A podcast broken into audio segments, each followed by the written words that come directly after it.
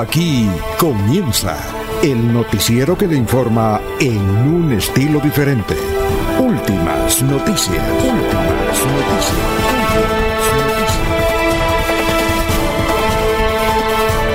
La información analizada por los expertos, sin sesgos, explicada con detalles, sin tanta carreta. Últimas noticias por Radio Melodía, también por Facebook y YouTube Radio Melodía. Director Alfonso Pineda Chaparro.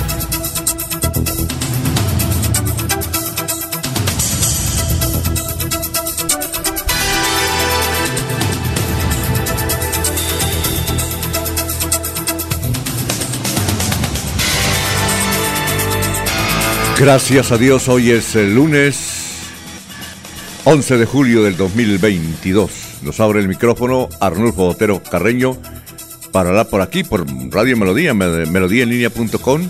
Estamos por 1080 AM, bueno, por Facebook, por YouTube, por la aplicación, por donde nos quiera escuchar. Bueno, hoy 11 de julio, hoy es el Día Mundial de la Población. Un día como hoy, en 1914, nació Aníbal Troilo. Aníbal Carmelo Troilo, alias Pichuco, fue un bandeo, bandoneonista, compositor y director de orquesta del tango argentino, el Gran Troilo. Bien, en 1982, un día como hoy, Italia le ganó, en el, eh, ganó el Mundial de España un día como hoy, 1982, hace 40 años. Me pasa el tiempo rápido, ¿no? Un día como hoy, hace 22 años, 2010, España gana el Mundial de Sudáfrica. Vea usted, también, como si fuera ayer. 2010, España ganó el Mundial de Sudáfrica.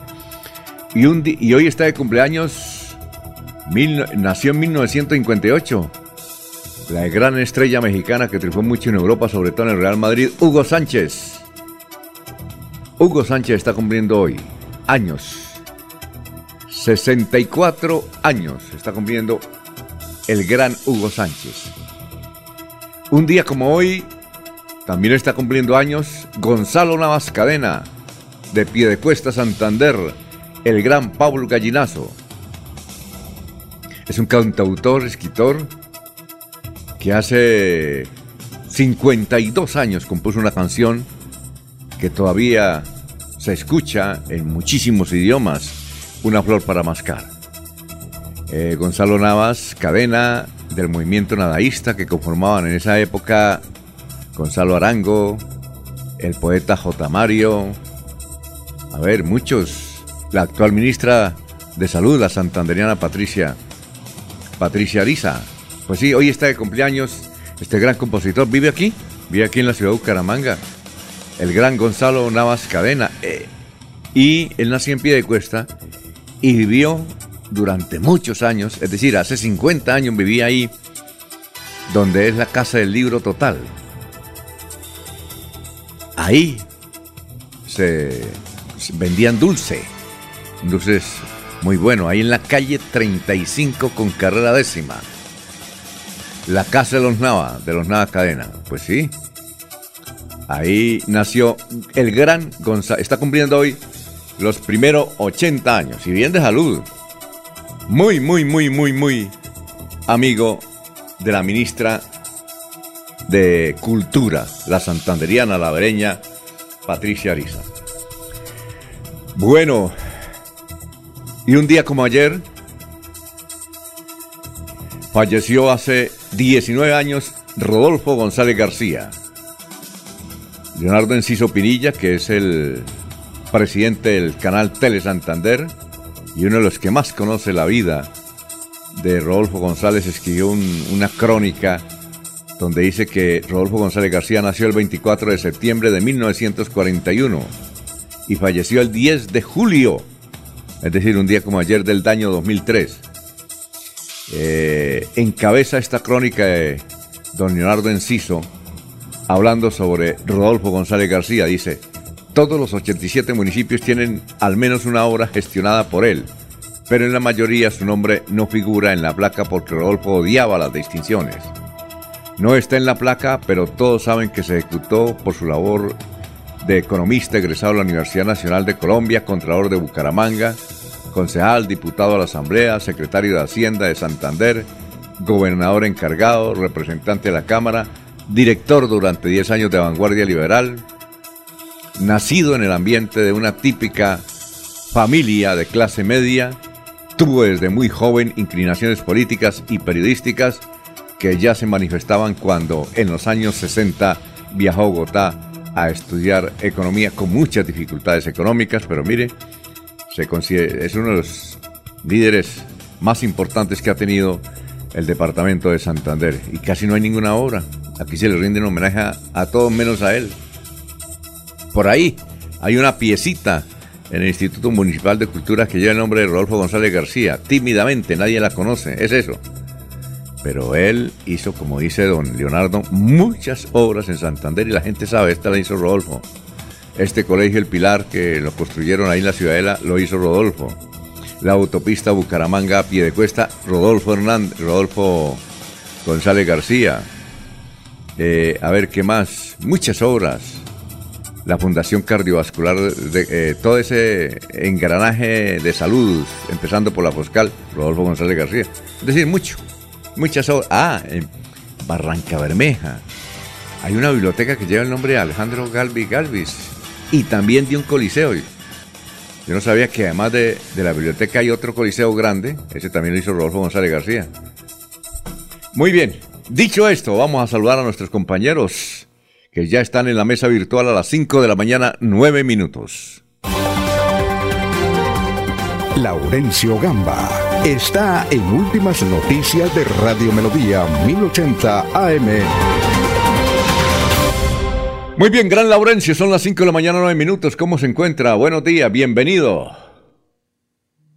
Alfonso, muy buen día para usted, para Eliezer a la distancia, para el doctor Julio Enrique, para Arnulfo Otero Carreño, pero especialmente hoy para William Mantilla Rueda.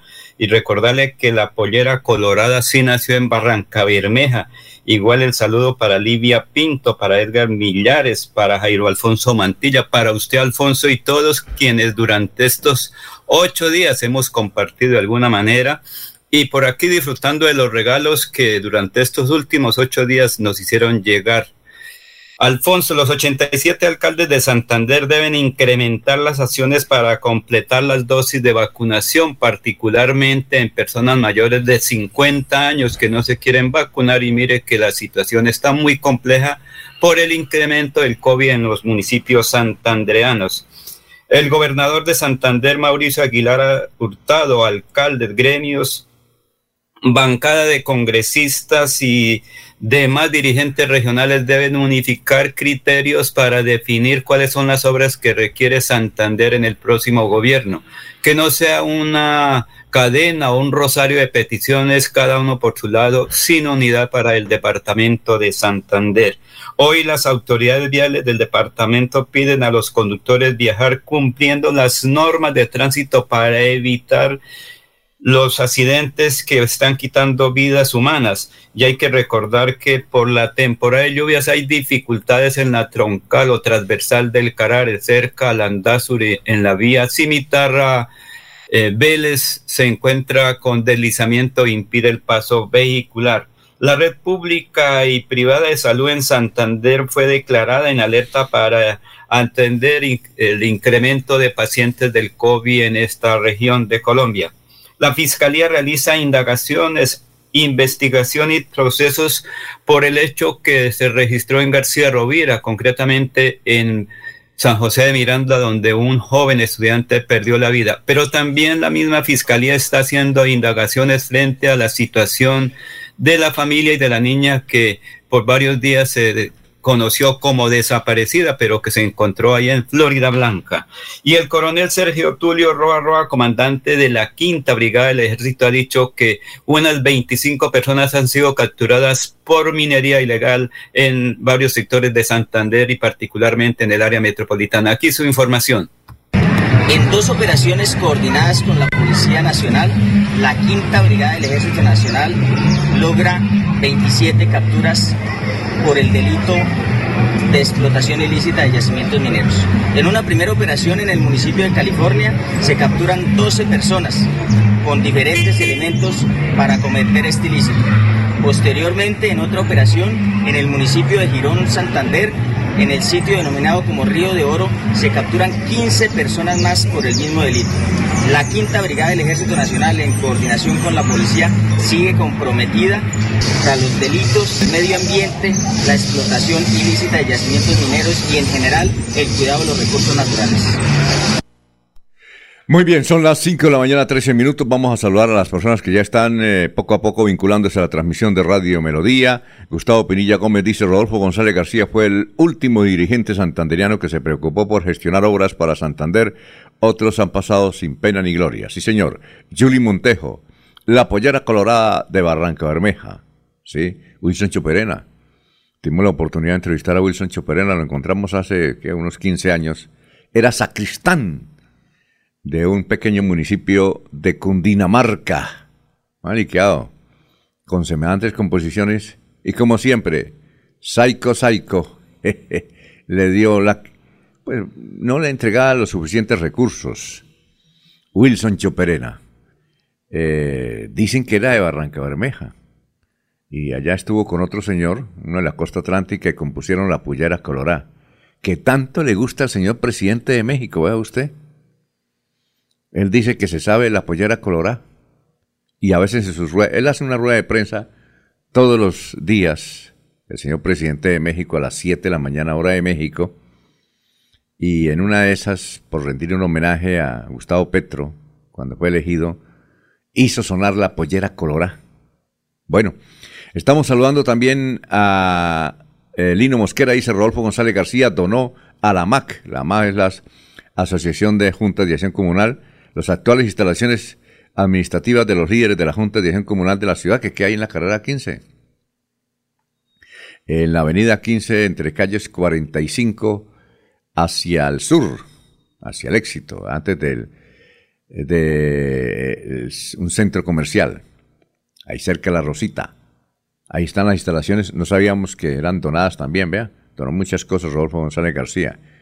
Gonzalo Mejía Pico, uno de los principales recicladores de Colombia, también nos escribe y dice muy buenos días, Radio Melodía, comunidad recicladora, les deseo un feliz inicio de semana.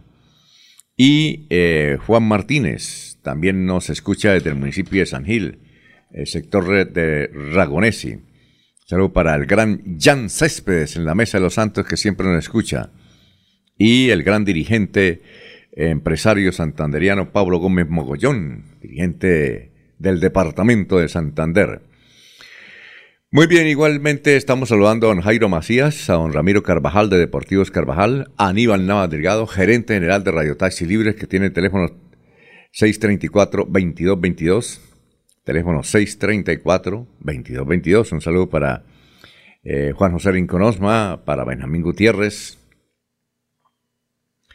para Pedrito, o Pedrito Ortiz, que ya nos manda información nos da datos. Igualmente para Alejandro Galvis Cáceres, que estuvo ayer en Río Negro eh, cubriendo la información sobre lo del peaje. Ya tenemos datos sobre el peaje. Gracias. Igualmente para Jairo Alfonso Mantilla, para Héctor Mantilla, Sofía Rueda, Walter Vázquez, Pedrito Galvis, Pabrito Monsalve. Son las 5 de la mañana y 16 minutos. Vamos con el obituario en San Pedro. En San Pedro están eh, a ver, San Pedro. La señora Zoila Rita Higuera de Flores. El señor Robinson Jerez. La señora Eva Villamizar Pulido. La señora María del Carmen Pinto Rodríguez. El joven Michael Esteban Rojas Mantilla. Y en Los Olivos están Carlos Julio Monsalve Quintero, Daniel Almeida Moreno, Elvira Millán Franco, Luis Eusebio Calderón, Ambrosio Prada Sandoval, Carmen Edilma Leal Hernández. Bueno, entonces, vamos a hacer entonces un resumen de las noticias más importantes que han ocurrido en las últimas horas en el departamento de Santander, en Colombia y el mundo. Alfonso Pineda Chaparro está presentando Últimas Noticias. Muy bien, fracaso total ayer en Río Negro entre Invías y los habitantes por el peaje caro y muy malo, ubicado en esa vía angosta, descuidada por el Estado. Ya quedó claro que en lo poco que resta de este gobierno no habrá peaje en Río Negro. La reunión entre el director de Invías, Esteban Gil, y la comunidad resultó en nada, nadita de nada. El gobierno Duque, eh, el gobierno Duque fracasó en esto, es decir, lo que quede de este gobierno ya no habrá peaje en Río Negro. Bien, alerta por el quinto pico de la pandemia del COVID en Santander. La gerencia seccional de la estrategia anti-COVID confirmó la quinta ola de pandemia en Santander debido al exponencial aumento de contagios registrados en las últimas semanas. Hay que usar el tapabocas. En Mogotes, qué hermoso municipio santanderiano, pero tiene líos. Resulta que allá quieren construir una pequeña hidroeléctrica que se llama Renacer. Pues bien, Ayer domingo hicieron una manifestación el cura y los dirigentes. El río Mogoticos está vivo, no necesita renacer, era el estribillo. El río Mogoticos está vivo, no necesita renacer. Esa comunidad se opone a la utilización de sus aguas para una hidroeléctrica. La gestión de riesgos y desastres de Santander revela que Puerto Wilches es el municipio más afectado por el invierno. Se desbordan los ríos que pasan por allí, especialmente el Magdalena, el Magdalena, dejando pues en problemas a esa gran comunidad. Fede Desarrollo informa que si se acaban las exenciones, es que hay muchos, muchas rebajas de impuestos, muchas exenciones de impuestos, sobre todo para grandes compañías, para grandes fundaciones. Eh, si se cobraran esos impuestos, imagínense, el fisco recuperaría 60 billones de pesos. Es decir, con eso no necesita reforma tributaria, pues que se acaben las exenciones. Bueno, eh, este fin de semana se produjo la muerte de un gran dirigente educativo, Richard Alexander Camargo. Él iba en su vehículo, parece que tuvo problemas de salud, lo estacionó ahí en la, el sitio de Traspié Cuesta, iba para mm, la Mesa de los Santos, donde es rector, o donde era rector del Colegio La Fuente así se llama, muy joven, yo creo que no alcanzaba a pasar de los 40 años y hace más de 10 era rector de ese importante colegio de La Fuente en el municipio de Los Santos. Murió eh, Richard Alexander eh, Camargo, es, hija, es hijo de Richard Camargo. Eh, él es uno de los grandes promotores de las ferias en Santander tiene su programa Hablando de todo desde hace más de 20 años en el canal TRO, la empresa en Tele Santander. Y Richard Camargo, gran periodista, gran dirigente deportivo, el que hace más de 20 y 30 años anima las barras del Atlético Bucaramanga, es un distinguido empresario. Va nuestra condolencia para el gran Richard Camargo por la muerte de su hijo que hoy es sepultado en la ciudad de Bucaramanga. Bueno, corre la versión de otro lado, corre la versión de que Edwin Palma, quien era presidente de la USO, pasaría a la presidencia de Ecopetrol. Edwin eh, renunció el año pasado para dedicarse de lleno a la campaña de Petro Presidente. Eh, una curiosidad, pero puede ser. Edwin Palma, que era presidente de la USO hasta el año pasado, él renunció para dedicarse de lleno a trabajarle a Petro. Ahora, pues, está en las posibilidades de ser el próximo presidente de Ecopetrol. Otra información, esta es positiva, apareció con vida la niña de 13 años, Scarly Alejandra Cárdenas, reside en Piedecuesta, pero desde el lunes festivo se había perdido y fue hallada en el barrio Santana de Florida Blanca. Dicen versiones de la policía que ella tenía problemas en la casa, entonces prefirió irse. Había mucha preocupación, se hizo una velatón en Piedecuesta para la aparición y apareció. Hay una escena donde aparece la niña, la mamá va a abrazarla y la mamá se desmaya de la emoción de, encontrarla viva. Otra información, políticos con pensión de 25 millones de pesos quieren más y demandaron al Estado colombiano. ¿Qué tal eso? En eso hay varias viudas, ¿no? Que se están ganando eh, el sueldo, el que le dejó el esposo, la pensión y la pensión que tenían ellas. Se están ganando, mal contado, 50 millones de pesos al mes y demandaron al Estado porque quieren ganarse 80. De eso hay mucho, casi todos los, los pensionados santanderianos del Congreso de la República demandaron al Estado. Eso no vale, dicen las organizaciones que conocen de bastante economía en Colombia, que eso nos vale a los colombianos 80 mil millones de pesos. Capturadas 27 personas por el presunto delito de minería ilegal en Santander. Soldados del Ejército Nacional de la Segunda División ya capturaron. Los operativos se cumplieron eh, con el apoyo de la Fiscalía en Bucaramanga y el municipio de California. Un joven fue asesinado en el barrio La Feria de Bucaramanga. Cuatro tiros en el pecho le cegaron la vida a Carlos Iván Celes Rincón, a quien llamaban El Gordo. El joven de 22 años vivía en el barrio La Feria de Bucaramanga y trabajaba como carnicero en una reconocida lonchería de la ciudad. Hombre murió luego de tocar unos cables de alta tensión en Florida Blanca. Reinaldo Corredor Forero, de 56 años, quien se ganaba la vida como maestro de construcción, murió al recibir una letal descarga eléctrica de cables de alta tensión cuando estaba trabajando en las adecuaciones de la placa de un tercer piso. Bueno, nos escriben desde Cabrera. Dice que el equipo de trabajo de la Ruta 55 de las comunidades de Cabrera y Barichara extienden una cordial invitación a toda la comunidad de Cabrera y Barichara. Esto va a ser mañana. Mañana. Un saludo para los de Cabrera. La santanderiana Marta Bayona gana nuevo oro en la Copa de Naciones de Cali. La ciclista santanderiana Marta Bayona sumó tres medallas, dos de oro y una de plata en la Copa de Naciones de Cali. La pedalista se impuso en los 500 metros y en el Keirin, mientras que en la velocidad finalizó segunda para convertirse en la reina de la pista en el prestigioso evento. Y hay buenas noticias en el Atlético Bucaramanga, el arreglo al que llegaron Dairo Moreno y el Atlético Bucaramanga. Luego de varias idas y venidas en las negociaciones con el Atlético Bucaramanga, el delantero torimense Dairo Moreno seguirá en el club Leopardo para disputar la Liga Betplay 2 del 2022. Bueno, hoy Vanguardia Liberal trae dos artículos. Uno que es el siguiente olvidada unidad deportiva de Lagos será vendida. Vanguardia pudo establecer que la Lotería de Santander pondrá en venta este predio una vez se efectúe la actualización del avalúo catastral.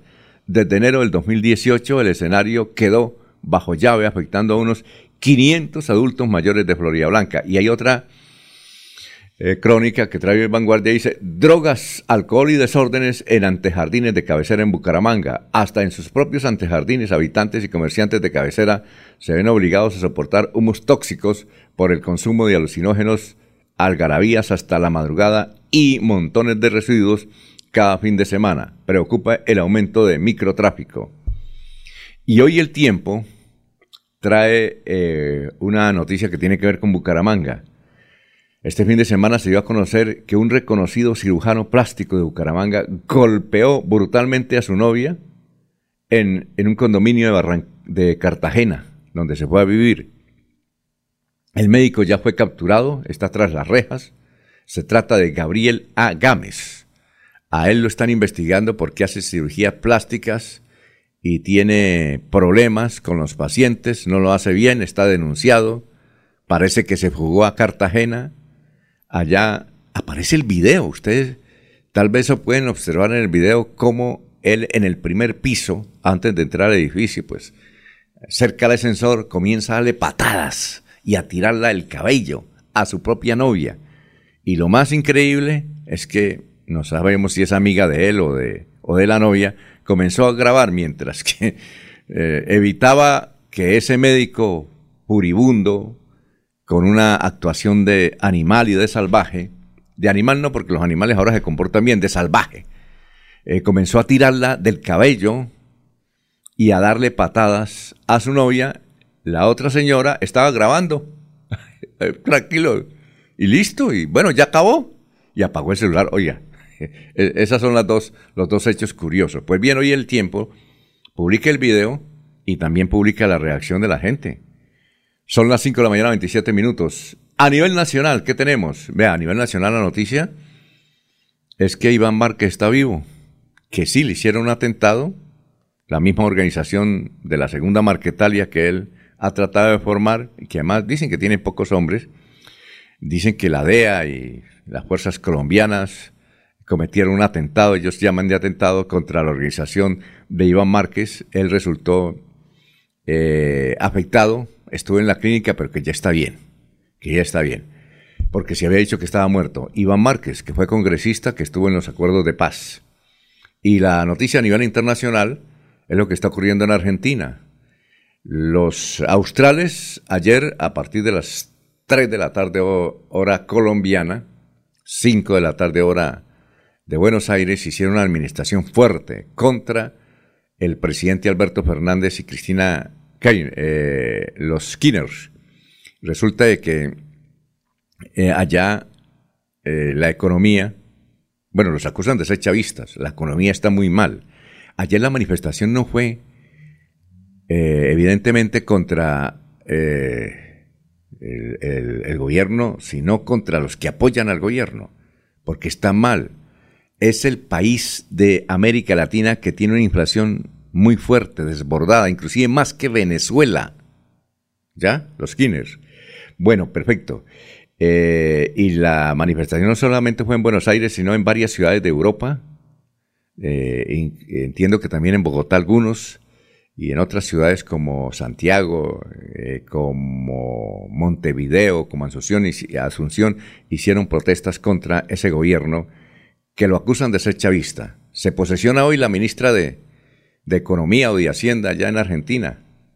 Y lo curioso es que en unas declaraciones ella se llama Silvina Bataki. Dijo, dijo, quiero decirles que yo soy admiradora y sigo la doctrina del Che Guevara en esas condiciones está Argentina. Bueno, son las 5 de la mañana, 29 minutos. Eh, vamos a una pausita. Estamos en Radio Melodía.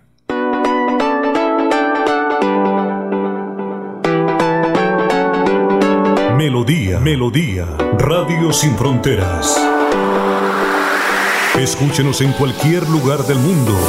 Melodíaenlínea.com es nuestra página web melodíaenlínea.com. Señal para todo el mundo. Señal para todo el mundo. Radio sin límites, radio sin fronteras. Radio Melodía, la que manda en sintonía. Uniciencia desde millón ciento cincuenta mil pesos. Horarios flexibles, calidad docente y educación al mejor precio. Uniciencia te acerca a tus metas. Matricúlate en el 317-667-0986. Vigilado Mineducación. Repito el celular 317-667-0986. En Hogar como Ultrasan, encuentra en todas nuestras tiendas lavadoras, neveras, televisores, mini componentes y muchos productos de la marca LG que puedes comprar de contado o a crédito por nuestros convenios con electrificadoras y libranza. Encuéntranos también en comultrasan.com. Vigilado Super Solidaria. En Los Olivos queremos ayudarte a proteger a quienes más quieres.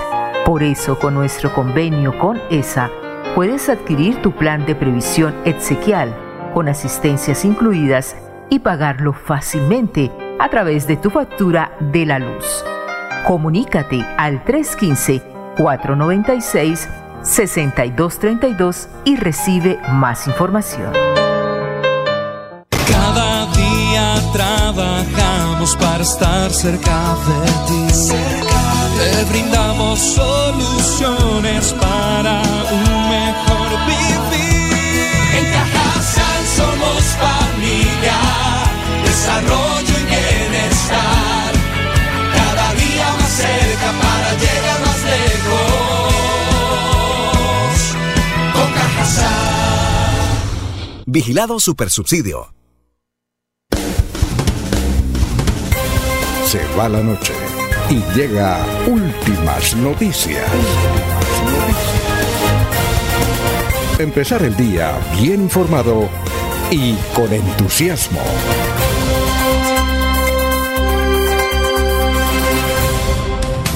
Ya son las 5 de la mañana, 32 minutos, 5.32. Gustavo Penilla Gómez nos dice que 130 millones pagó la administración de Betulia a un artista y una orquesta que no se presentaron en la Feria del Pueblo por culpa de la alcaldesa.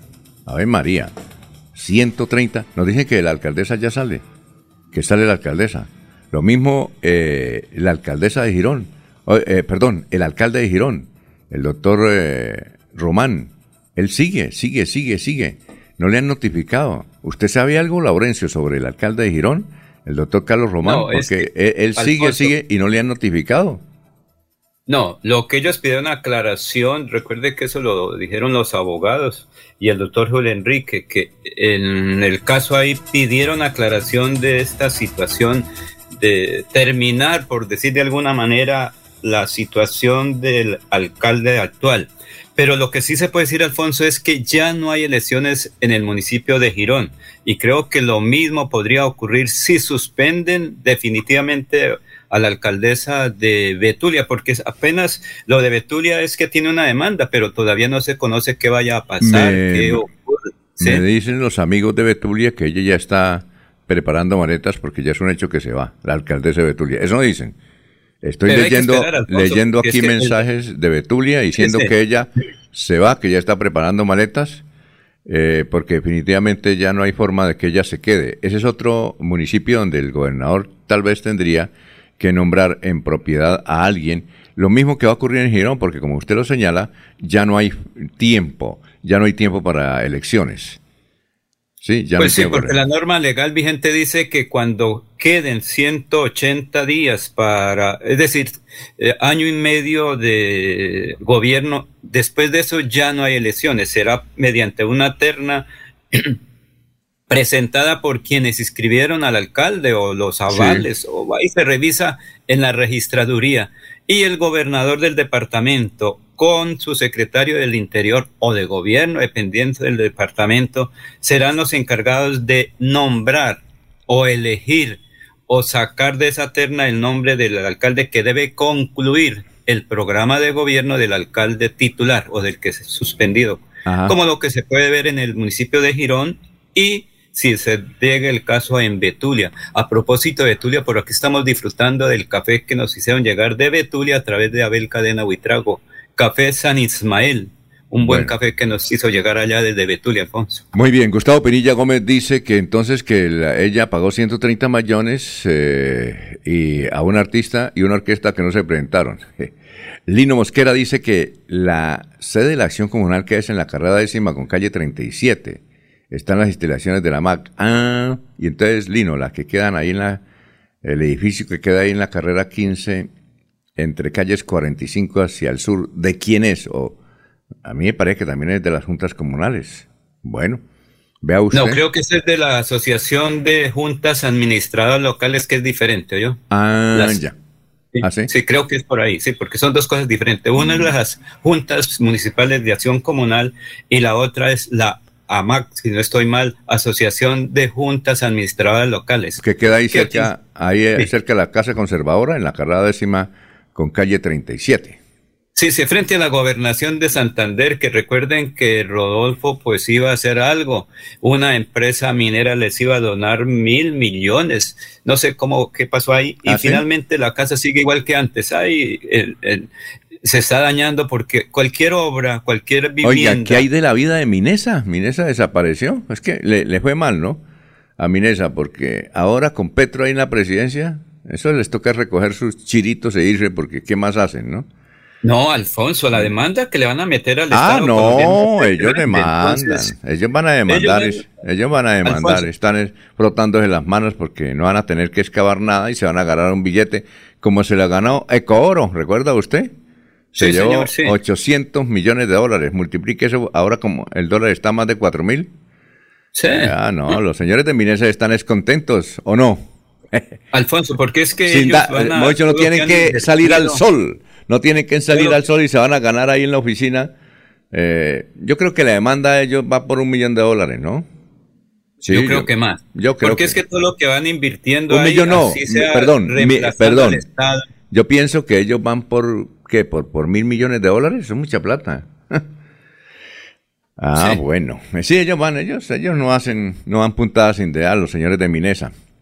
Bueno. pero es que, es que cualquier inversión que hacen, pues llevan toda la documentación, si es eh, acción social, van haciendo la documentación para luego decir, mira, aquí están los gastos, esto es lo que nosotros invertimos socialmente. Muy bien, vamos, eh, nos saluda Julie Montejo desde Los Colorados. Julie Montejo tiene un apellido, ¿se acuerda de Consuelo de Montejo en Bogotá? Ella ya murió, ya fue la que fue dueña del diario El Bogotano. El bogotano. Sí, señor. Bueno, eh, vamos con, ya está ahí Luis José Arevalo, el doctor Luis José Arevalo, con la frase de hoy. Son las 5 de la mañana, 38 minutos. Gracias a todas las personas que nos están escuchando desde Puerto Wilches. Mucha información desde Puerto Wilches, también desde Río Negro. Ahí tenemos al alcalde más adelante, desde Río Negro. También tenemos al, al cura párroco del municipio de Mogotes. En fin, vamos con usted, doctor Luis José. ¿Cuál es el pensamiento de hoy? Muy buenos días. Muy buenos días, estimados oyentes y periodistas del noticiero Últimas Noticias de Radio Melodía. Feliz semana para todos. El pensamiento de hoy dice lo siguiente. Tu vida es el resultado de las decisiones que tomas. Si no te gusta tu vida, es hora de empezar a tomar mejores decisiones. Porque la vida es hoy, mañana sigue. Muy bien, muchas gracias. 5.39 minutos ya. Nos dice un Peligan. Qué buena idea, ¿no? Peligan que está cumpliendo 96 años de edad. Y bien. Hay que hacer una entrevista a Peligan, ¿no? Porque Peligan, a pesar de su edad, camina, monta en moto, digo, moto en bueno, en moto también, en patines, en patines. Dice don, don Peligan que la avenida González Valencia se debería llamar González García. Sí, claro, claro, González García. Pero aquí eh, en Colombia se le da tributo a mucha gente que, bueno, aportó en algo para el desarrollo de Colombia, pero también fueron muy malos, como González, Ramón González García, que su nombre, pues, trató de conseguir la paz, pero lo que hizo fue matar colombianos. E, este tipo mandaba a fusilar ahí en norte de Santander, ¿no? Eh, también están, eh, por ejemplo, Gonzalo Jiménez de Casada, libertó, pero también era un gran traficante, cuando era contrabandista. Era muy malo, generalmente los, los anteriores eran muy malos. Hasta Bolívar le dieron, ¿no? Bolívar también era maloso en algunos sectores. En Perú no lo quieren. Bueno, porque era malo. era malo. Eh, a ver, qué datico. 5.40 minutos. Si yo fuera también, digamos que recordar el pasado, yo diría que con, eh, Rodolfo González García sería malo. ¿Por qué? No ve que ya en Barbosa nos votó 300 empleados que estaban ahí cuando eso, y claro, imagínense, fueron 300 personas que se nos convirtieron en enemigos porque dijeron, Laurencio, por ser concejal, es el responsable que nos votara esa gente. 300. Que la Confederación de Fuerzas Liberales nos votara por no hacer la coalición con la Confederación de Fuerzas Liberales. Oiga, hizo muchas obras. Tres, tres, sí, bastante. En Barbosa hay bastantes obras de él. Oiga, 300 personas trabajaban hace 20, hace 30 años en la administración de Barbosa, eso ahora había mucha burocracia porque Barbosa... No, no, no, no, era la Secretaría de Salud Departamental, entonces la gente ah. estaba cumpliendo actividades ahí en el hospital, en puestos de salud y digamos en la región, pero que dependían de Barbosa. Y entonces por orden de la Confederación de Fuerzas Liberales dijeron, bueno, hacen la coalición con Tito, entonces se les vota a la gente. Si nos apoyan, se quedan trabajando. Entonces, vea usted las cuestiones. Con de Tito no de Tito no, me, quito. De Tito no me quito. Bueno, eh, vamos a, escuchar, ahí tenemos eh, Anulfo al alcalde de el municipio de Río Negro. ayer hubo una rueda de prensa, bueno, invitaron a una rueda de prensa en Río Negro, eh, allá en el Teatro Municipal. la comunidad de Río Negro se entrevistó con Esteban Gil, que es el director nacional de Invías. Desde luego, no se pudo lograr un acuerdo. Porque primero que todo, el que va a mandar eh, menos de un mes es Petro. ¿Sí? Duque no le interesa que arreglen el problema. En, entre el Playón y Bucaramanga hay dos peajes. Y lo curioso es que esa carretera, bueno, está pavimentada, pero es muy angosta.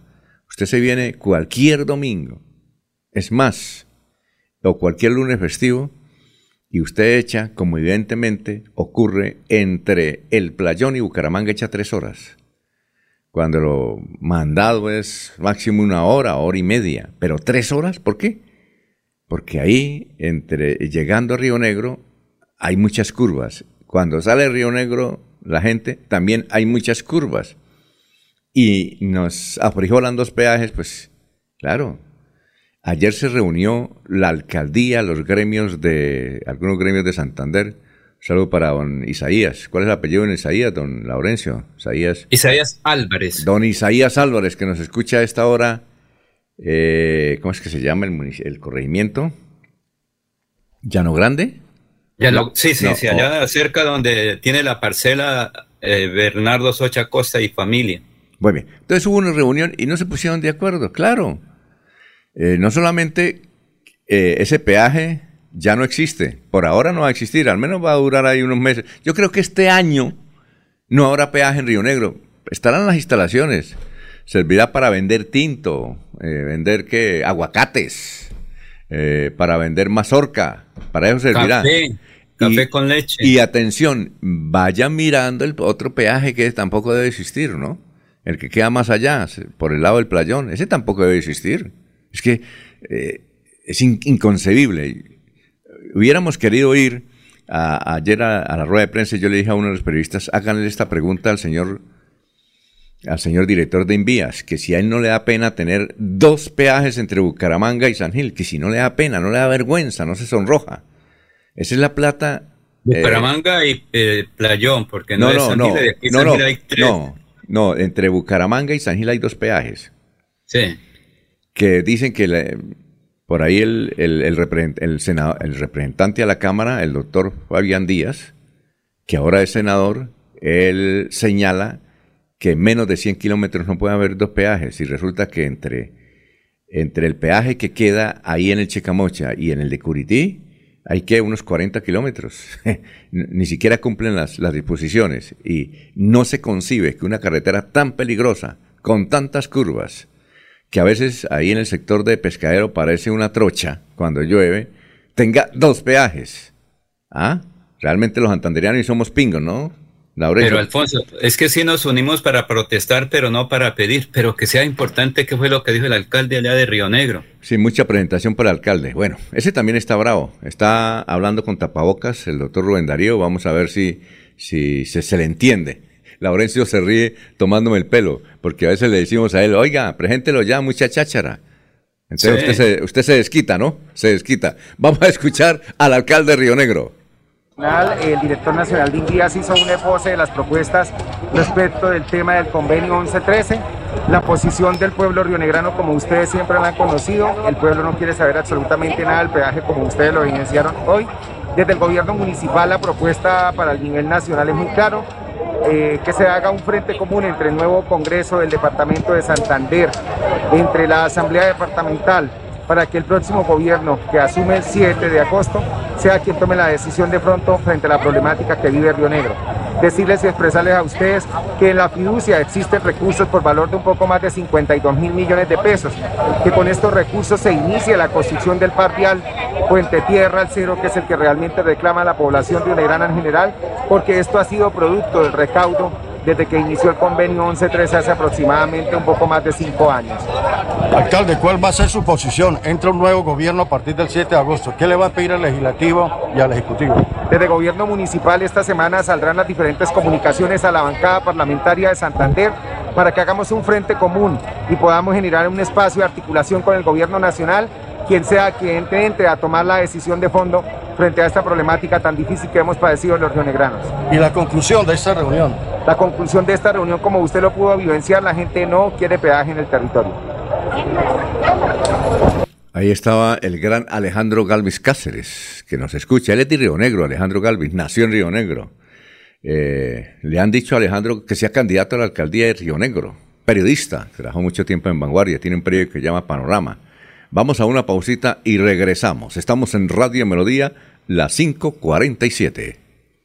Florida Blanca progresa y lo estamos logrando. Logro número 122, construcción muro de contención en Fátima. En un 89% avanza la construcción del muro de contención que lidera el gobierno Unidos Avanzamos en el sector de Fátima. En esta obra que se ejecuta para proteger la vida de más de 200 familias, se invierten cerca de 5 mil millones de pesos. Tuvimos la oportunidad de que nos tuvieran en cuenta para hacer una obra de esta gran inversión. Porque con obras, el progreso en la ciudad es imparable.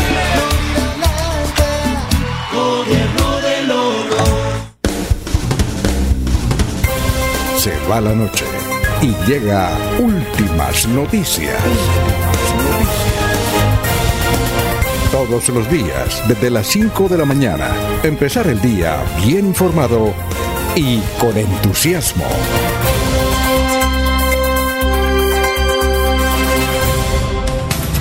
Maritza Cardoso nos escucha desde Estoraques. Buenos días. Tú quedas cerca al Muti. Buenos días, Radio Melodía. Gracias por su transmisión.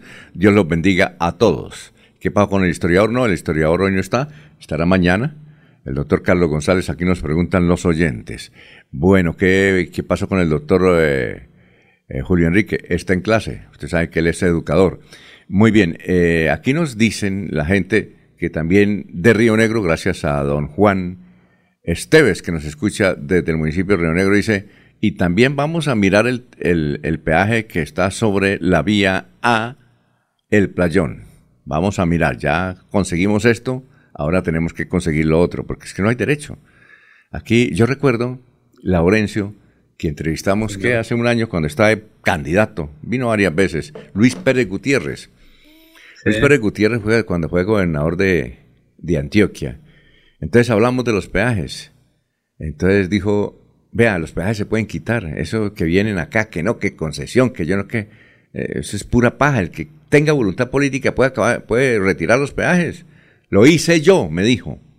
Le dije, ¿cómo hizo? Dijo, vea, entre Medellín y un municipio por ahí cerquita que se llama Don Matías o Mateo, algo así, había cuatro peajes en una carretera muy mala. No tan mala como Bucaramanga San Gil, pero muy mala cuatro peajes. Y él llegó y dijo, en un año ya los, quité como gobernador de Antioquia. ¿Quién dijo que no se podía?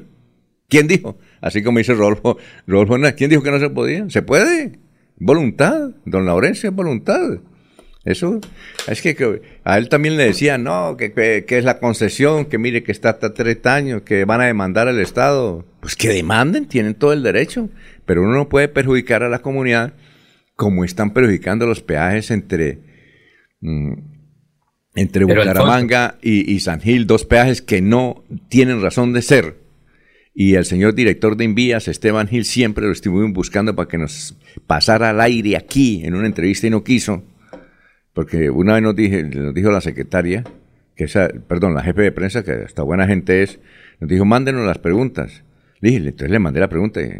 Justifique usted dos peajes entre Bucaramanga y San Gil. Eso es lo que queremos. Y preguntarle, y no ha querido. Tal vez le da pena o no sabe responder. Le da pena, le da pena. Bueno, ¿qué iba a decir don Laurencio? Alfonso, eh, para comenzar diciendo que ojalá me, ojalá me equivoque con lo que voy a decir, abro comillas. pero abre comillas. Espere que están grabando.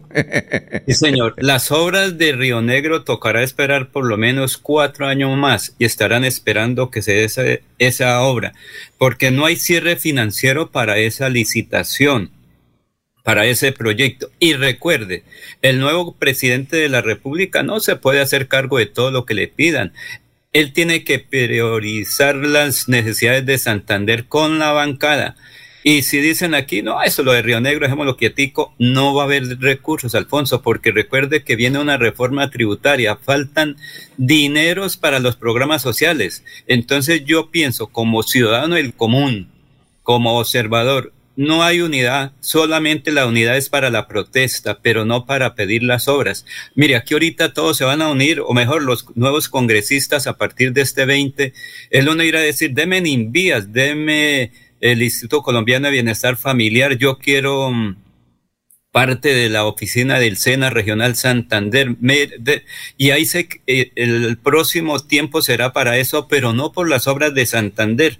Y el peaje lo pagan son las vi en las vías nacionales los carros que vienen con carga de otras regiones del país. Por ejemplo, en Río Negro, si ellos se ponen de acuerdo, pueden lograr que la gente, el campesino de Río Negro, no pague el peaje o la mitad, como ocurre allí en Lebrija. Lo que ocurre es que para proteger si somos buenos nos unimos, pero para pedir desunidos. Entonces yo pienso como ciudadano del común, y ojalá que me equivoque, las obras que van de, de, la parte norte de Bucaramanga a Río Negro hay que esperar por lo menos cinco años. Claro, importante que no paguen peaje. Sí, señor, pero ¿dónde están los recursos si el Estado no los tiene? Y se habla de una reforma tributaria del presidente nuevo, Gustavo Petro Burrego, entonces, ¿cómo vamos a buscar los recursos si no hay unidad para exigir el cumplimiento de compromisos financieros para Santander, pero sí para la protesta somos unidos? Bueno, nos dice Gustavo Pinilla Gómez, el peaje Río Negro se instaló para recaudar todo, eh, fondos para la construcción de la doble calzada entre ese municipio y Bucaramanga. La plata la han cogido para reparchar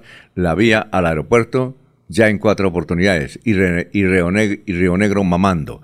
Manuel José Mejía Reyes, queda más allá del playón el peaje que ustedes dicen. Eh, nos escribe desde Villavicencio, nos está escuchando a esta hora Barrio Las Acacias, Yadir Manosalva, y nos informa, seguramente, yo no he escuchado, pero nos informan que está, que cayeron derrumbes entre la carretera Bogotá-Villavicencio, que tiene muchos túneles.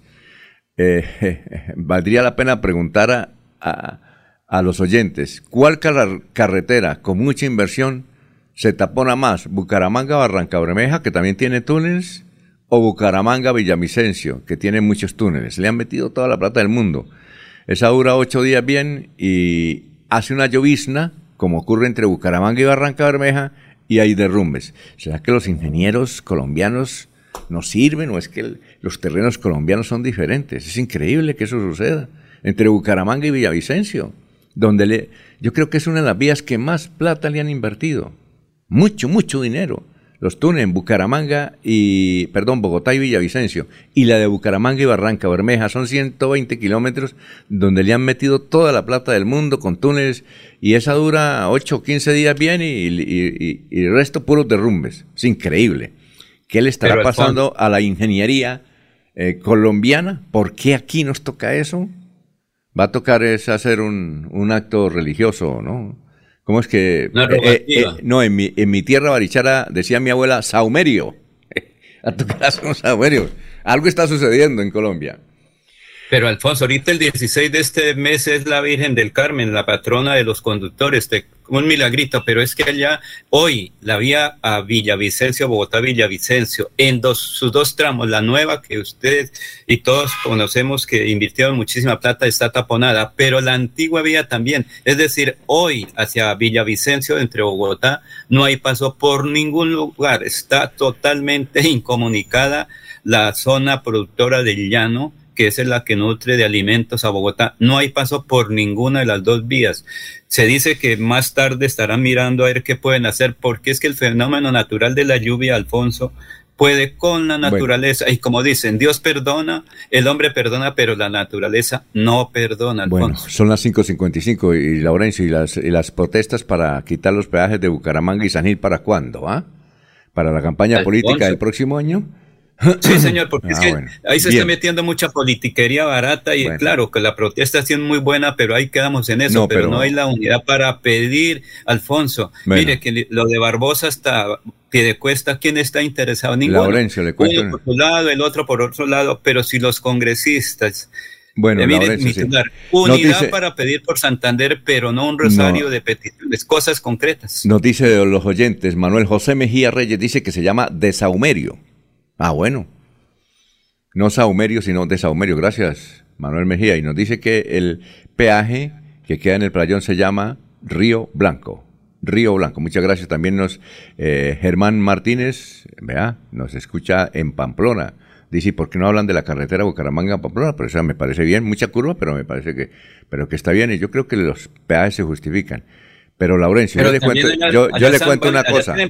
por los peajes yo le cuento, le cuento una cosa, Laurencio. Yo creo que el año entrante, como, como te, con motivo de, las, de la campaña política, habrá manifestación para que acaben los peajes de Bucaramanga, los dos peajes mal ubicados entre Bucaramanga y San Gil. Le cuento, Laurencio, que yo lo invito a usted, ese día vamos a la manifestación y transmitimos, ¿yo? Eso hay que, si, si lograron los de Río Negro, ¿por qué no lo vamos a lograr nosotros también? Es que no hay derecho Pero a eso es transitorio, Alfonso, Ah, bueno. transitorio. Ese es lo que quiere el pueblo, no pagar. Pero las obras, ¿dónde están, Bueno. Alfonso? Ese es, ese es el fenómeno. Nos vamos para Mogotes. Nos escucha Juan Landines en Mogotes. Nos vamos para Mogotes. Eh, Anulfo, ahí hay un estribillo de- el- del cura párroco que ayer eh, salió a protestar. Lo que no sabíamos era que iban a construir una hidroeléctrica ahí en el río, en, en, en Mogotes, Sí. eh, utilizando el río Mogoticos. Eh, es una es un hidroeléctrica. proyecto que lleva como 10 años, Ave Alfonso. María. Pues entonces eso, yo creo que le va a tocar- le va- tienen que echarle tierra, porque no sé por qué los ambientalistas se oponen a eso, si son recursos para darle más luz a- y energía a esa población, mogotis. Deben tener sus razones, tenemos que entrevistarlos algún día, porque se oponen a- literalmente cuando se dicen que la fuente de energía que es más barata es la hidráulica y no la térmica. Ayer hubo una manifestación luego de la misa mayor de 10 por las principales calles de Mogotes y esto, eh, ahí la tiene, ¿no? ¿No la tiene? Ah, bueno, vamos a, a buscarla porque nos habían enviado un video de Mogotes, el señor, eh, la familia Landines, Juvenal y Luis Landines, nos escuchan en Mogotes, eh, donde ayer eh, protestaron para la construcción de esa hidroeléctrica que se llama Hidroeléctrica Renacer. Renacer. ¿No será el padre Juvenal Landines, Alfonso? No, no, no. No, no, Juvenal este, no, este es una familia Landines de una vereda de Mogotes que nos dice que, oiga, que se vende mucho bocadillo allá en Mogotes, ¿no? Nos dice. Nos relata ahí en una información que se vende mucho bocadillo. Dice que es mejor que el, de Vélez. bocadillo tradicional, ese es un bocadillo tradicional, no como el industrial de Vélez. El de allí, cuando uno va a Mogotes, hay que traerle una cajita de bocadillo a los amigos, si no, no fue a Mogotes. Ah, muy bien. Entonces, al Juvenal Landines, muchas gracias por la información. Bueno, nos escucha a esta hora, eh, a ver, ¿qué dice don Pedrito? Buenos días, eh, Pedrito, Pablito Monsalve. Ah, ya. Bueno, eh, nos dice que la carretera donde había cuatro peajes era entre Medellín y Don Matías. Mi querido Pablito, ¿me puede decir cuántos kilómetros había hay entre Medellín y Don Matías? Dice que donde queda el basurero de Medellín, pues de- debe tener, si, si queda el basurero de Medellín debe estar a unos 30 kilómetros. Toca hacer un corte, un trayecto muy corte. Y había no sé cuántos peajes. Y el gobernador de Antioquia, Luis Pérez Gutiérrez, en esa época, llegó, firmó decretos y adiós. Duró un año en eso. Dijo, en este momento ni han demandado al Estado, la comunidad está contenta, hubo reactivación económica. Eso deben hacer acá. Entonces, don Laurencio, vamos a pedirle al próximo gobernador de Santander. ¿Quién será? Difícil, ¿no? ¿Será Rodolfo? Vamos a pedirle al próximo gobernador de Santander. Tenemos que hablar de política porque tengo algunos datos políticos. Al Sí, próximo go- gobernador de Santander lo sentamos aquí, le dice el candidato, bueno, usted se compromete como gobernador de Santander a quitar los peajes de Bucaramanga y San Gil. Es una campaña. Parece imposible, pero hay que quitarlos. Es increíble que esa carretera Bucaramanga, que son 96 kilómetros entre Bucaramanga y San Gil, tenga dos peajes. Es increíble. Eso nadie lo puede creer. Son las 6 de la mañana, vamos a una pausa y regresamos. Aquí Bucaramanga, la bella capital de Santander. Transmite Radio Melodía, Estación Colombiana, HJMH, 1080 kilociclos, 10.000 vatios de potencia en antena, para todo el oriente colombiano. Cadena Melodía, la radio líder de Colombia.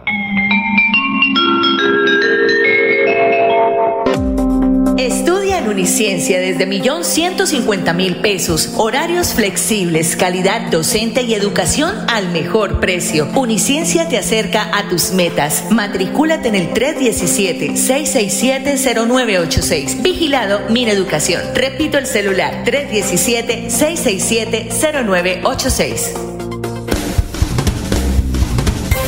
Se va la noche y llega últimas noticias. Empezar el día bien informado y con entusiasmo.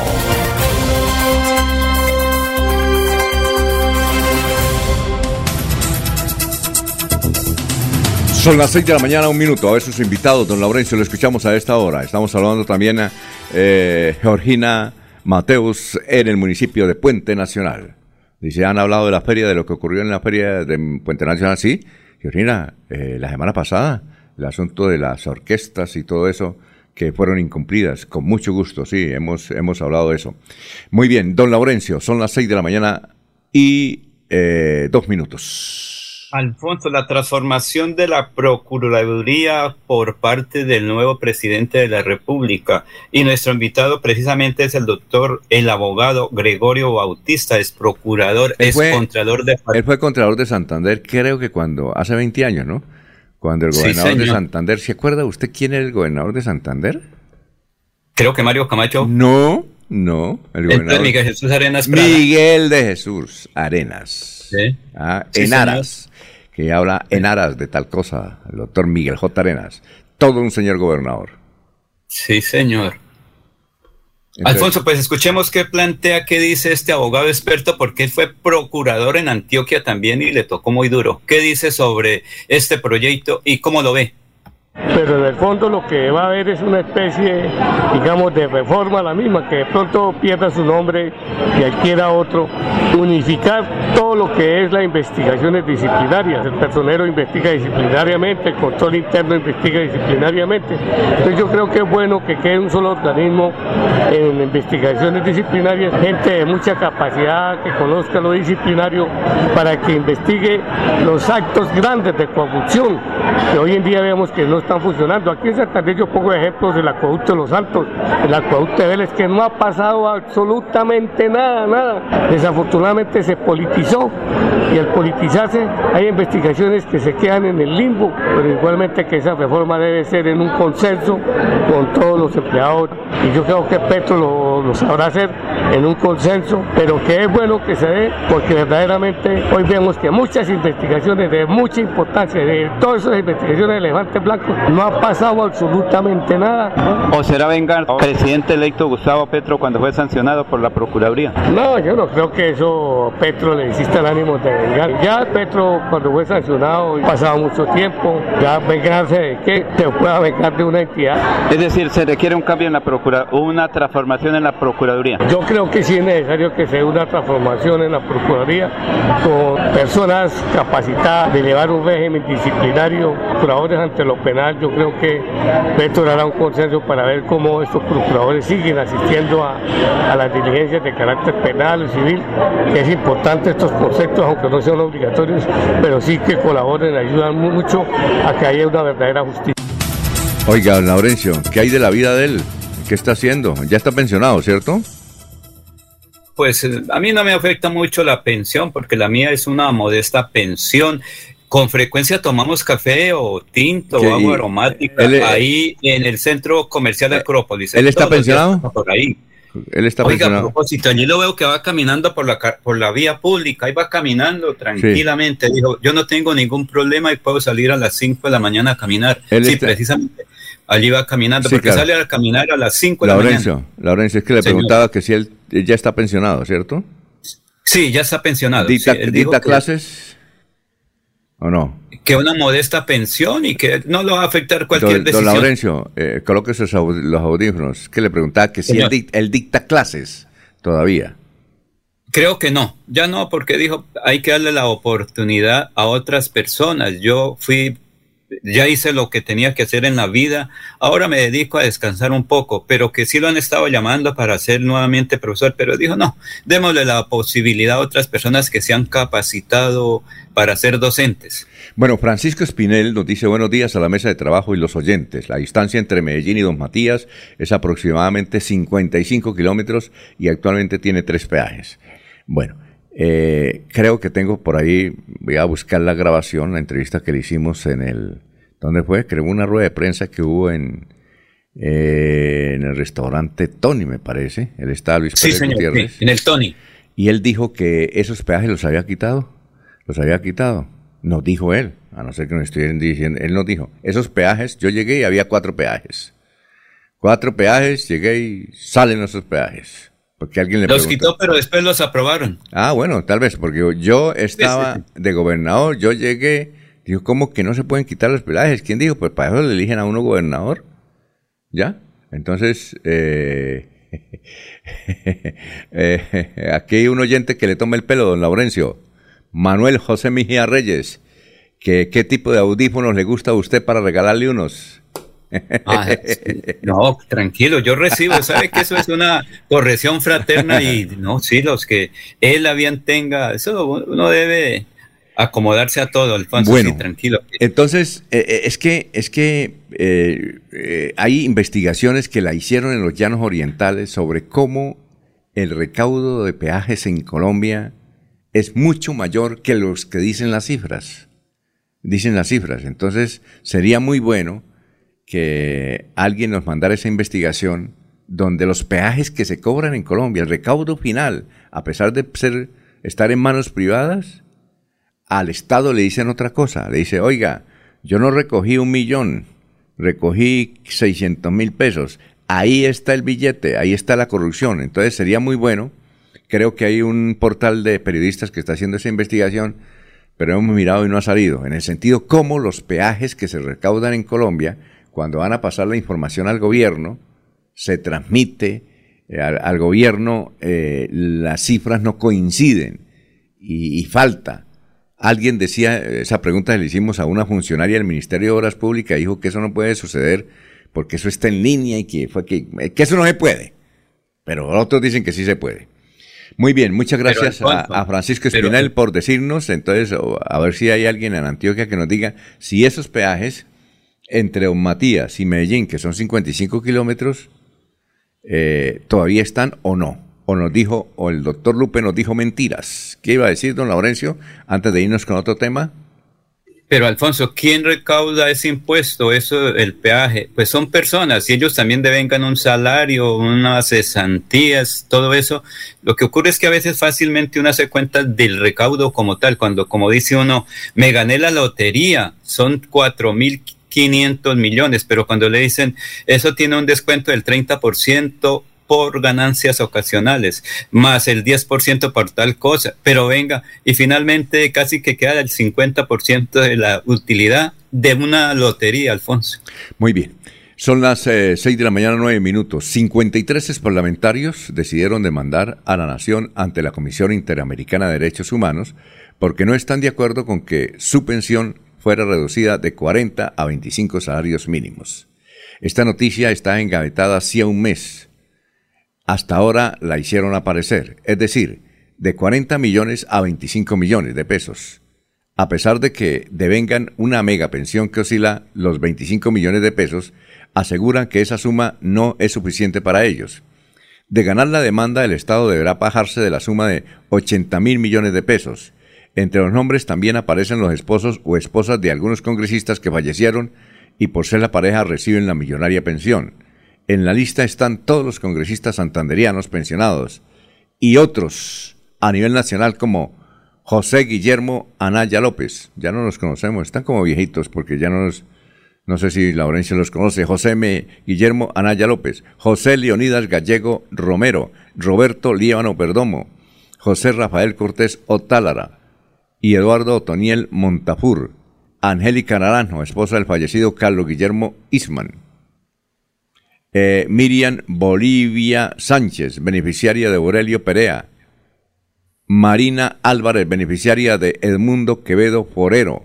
También aparecen Heraclio R. Fernández, ex senador de Boyacá, el del fallecido Edmundo López Gómez y Alberto Rojas Puyo, Dagoberto Emiliani Vergara, Hugo Castro Borja, María del Socorro Bustamante, Julio César Guerra Tulena, Germán, eh, Julio César el tío de, de la doctora Rosario Guerra, ¿no? Que fue ministra de Comunicaciones. Sí, señor, ¿no?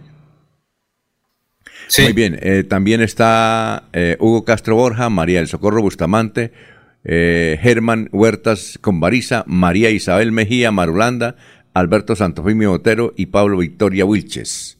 Y como si fuera poco, existen viudas, ojo, viudas, no las vamos a nombrar, si usted ya sabe de quién se trata, ¿no? Viudas que manejan dos pensiones, o sea que reciben cada mes ahora 50 millones de chéverísimos pesos, como decía Pacheco, pero quieren más y aspiran si ganan de la demanda, a obtener en total 80 millones de pesos al mes. Si la demanda progresa, la decisión podría beneficiar a cerca de 700 exparlamentarios. Habría que pagarle cerca de un billón de pesos.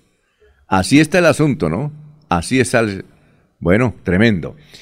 Porque Alfonso, unos poquitos son los que demandaron, ¿cierto? Pero como la norma dice que es para todos los que hayan sufrido esas situaciones, que les rebajaron la pensión, entonces todos los 700 irían a ganar, cada uno más o menos como 150 millones de reconocimiento y toca multiplicar, que sería eso, como se dice, más de un billón de pesos que tendría que desembolsar la nación para ese proceso, Alfonso. Además que lo que falta de los abogados, porque recuerde que los abogados también trabajan y comen, entonces ellos también van a recibir. Eh, Víctor Ardila nos escucha desde San Gil. Buena idea, exigirle al próximo gobernador de Santander que acabe los peajes entre Bucaramanga y San Gil. Yo me uno a ese propósito y también marcharía y ojalá comprometan a los candidatos a la gobernación de Santander que quiten esos peajes. Eso tiene que ser mediante notaría, a ver si cumplen, ¿no? Manuel José Mejía Reyes dice, perdóname, pero en los peajes hay veces que hay personas con tiqueteras y no registran las placas de los vehículos que, transita por el mismo. Sí, señor. Sí, señor, eso ocurre. Sí, e, eso ocurre. Usted que viaja tanto a Barbosa, póngale cuidado a eso, don Laurencio, y filme. Hay tiqueteras, por ahí suelticas, que cogen el peaje y no no se lo envían, no le dan informe al gobierno aunque son Pero lo que se registra es el paso vehicular, Alfonso. Cuando se pasa, recuerde que se baja y se sube una, eh, ahí sí, como llamaría, una tableta o un, una tabla, como dicen otros. Sí, eso es donde queda el registro, Pero, porque ahí está todo registrado. No, es que uno paga, la, paga el peaje. Yo lo he pagado cuando vengo de Lebrija, entonces uno paga el peaje y ahí inmediatamente queda registrado. Lo mismo que los carros oficiales, porque ellos tienen una plaquita especial y el, el ente que tiene esa mm, a cargo ese vehículo es el que va a pagar posteriormente, pero eso ahí se registra todo, Alfonso. Lo que pasa es que como lo nuestro es la malicia indígena, entonces es fácil decir que se están robando la plata y que eso en cualquier bolsillo cae y se invierte en otras cosas. Muy bien, son las 6 de la mañana, 14 minutos. Luis José Arevalo Durán dice, la vía Bucaramanga-Río Negro estaba en mejores condiciones antes de la famosa doble calzada. Ahora es muy peligrosa y costosa. La buena noticia del doctor, doctor Luis José Arevalo es que por ahora, este año, estamos seguros, no hay peaje con Río Negro. Es un triunfo, ojo, un triunfo de Río Negro, el alcalde, el doctor Rubén Darío Villabona, de los dirigentes empresariales, de los cultivadores de cacao, que hay mucho, de los cultivadores de, de banano, que hay muchos, de cultivadores de maíz, que hay muchos, de cultivadores de aguacate, que hay muchos, cultivadores de yuca, que hay muchos, ¿no? Esa yuca de Río Negro, don Laurencio, esa me parece que es, es, tan buena como la de Lebrija. Claro que Alfonso, pero la obra se podría hacer por valorización, y entonces las propuestas serían peor. Porque es que si no hay plata, ¿cómo se hace la obra? Bueno, vamos a, por valorización de la zona de influencia y de beneficio del proyecto vial, eh, Bucaramanga, Río Negro. Ahí sí las protestas serían peores. Ese triunfo que tuvieron el alcalde de Río Negro y los concejales y todos y los eh, medios de comunicación debía replicarse en otras partes. Bucaramanga, San Gil, ojo, los sangileños, los de Curití, los de Piedecuesta. Hagan también ustedes un frente común y comiencen a hacer marchitas, a protestar para que quiten esos peajes. Es que no hay derecho. No hay derecho. Alfonso, ¿cómo va la vía alterna a San Gil? No es que falta plata y no, o sea. Sí, pero, pero, pero. ¿Qué, mire. ¿Qué ocurre allí en el deprimido de pie de cuesta? Falta plata y ¿dónde está? Entonces, fácilmente organizar una protesta, pero ¿dónde están los que piden la plata? Espérese con los nuevos a ver qué va a pasar, quiénes van a pedir, cada quien va a pedir lo de cada cual, deme este instituto para mí porque nosotros también tenemos eh, necesidades insatisfechas insatisfechas por nuestros líderes, porque el ciudadano tiene derecho a trabajar. Vamos a ver si llamamos mañana al alcalde de, de, Río Negro a felicitarlo, al doctor Rubén. Yo no lo conozco. ¿Usted lo conoce? A Rubén Darío Villabona no lo conozco. Sí, señor. Eh, antiguamente todos los días se veía ahí por la gobernación antes de ser alcalde, un dirigente muy importante. Vamos a llamarlo, vamos a llamarlo para felicitarlo sí, eso es importante. Cosas mediáticas, pero esperemos el futuro, Alfonso. Bueno, Manuel eh, Gustavo Penilla Gómez dice, antes de ir a unos mensajes, eh, los 168 peajes existentes en el país es un negocio de cuatro familias poderosas de Colombia, invierten el 30% y el resto se lo roban. Eh, don Gustavo, hágame el favor y me envía a las cuatro familias y yo las, las publico acá, las leo. Algunos me dirán que soy irresponsable, pero no, yo las leo. Manuel José Mejía Reyes pero cuando pasa no le entregan el registro o documentos del peaje, usted solamente queda con el tiquete que pagó aquellas personas con las tiqueteras, ahí se roban el billete. Francisco Espinel nos dice, otra disposición que jamás se cumple es el decreto 071 del 2008, que dice que después de cinco minutos de estar trancados en el peaje se debe levantar las, las talanqueras hasta que el flujo se normalice. Sí, hay un señor el año pasado, hace dos años, envió un video entre Bucaramanga, entre una vía Los Llanos, donde hay un peaje costosísimo, y él hizo, hizo ese ejercicio y ganó, ganó la pelea. Son las 6 y 17. Este es el gobierno de logros que trabaja por el bienestar de nuestra gente florideña. Unidos vamos a avanzar. Gobierno de logros. Trabajamos por tu bienestar. Unidos avanzamos. Imparables por más prosperidad. Gobierno de logros. Por más salud y seguridad. Unidos avanzamos. Cada día una mejor ciudad. Florida Blanca. Gobierno de logros. Miguel Moreno, alcalde.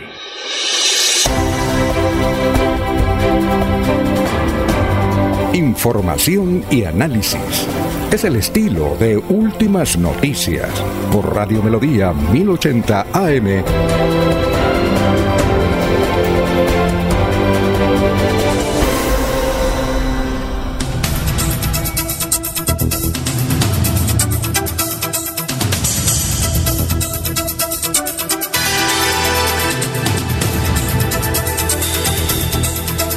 Bueno, eh, candidatos a la alcaldía de...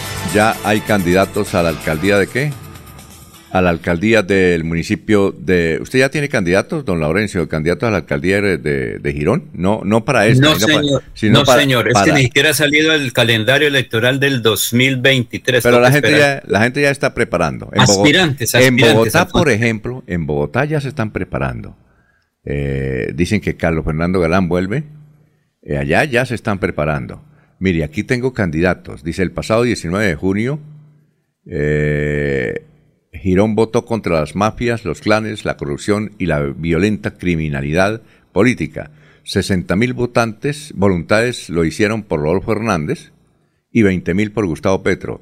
Según el dirigente Pacho Navas, hoy esos derrotados enfilan ya sus baterías para retornar en el 2023 de nuevo al poder en Girón a través del alcalde y concejales.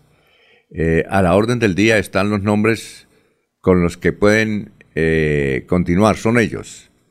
A ver si los conocen, Laurencio. Stalin Bautista, Nelson López, Julia Rodríguez, eh, está ya fue alcaldesa, ¿no? Es la esposa de, sí. de Jonaviut, la ex esposa de Jonaviut. Freddy Cáceres, que fue diputado, se fue del Partido Verde. Eh, Luis Fernando Bueno. Luis Fernando Bueno fue, fue secretario de Desarrollo. Su padre está a punto, también se llama Luis Fernando Bueno, está a punto de ser Contralor General de la República.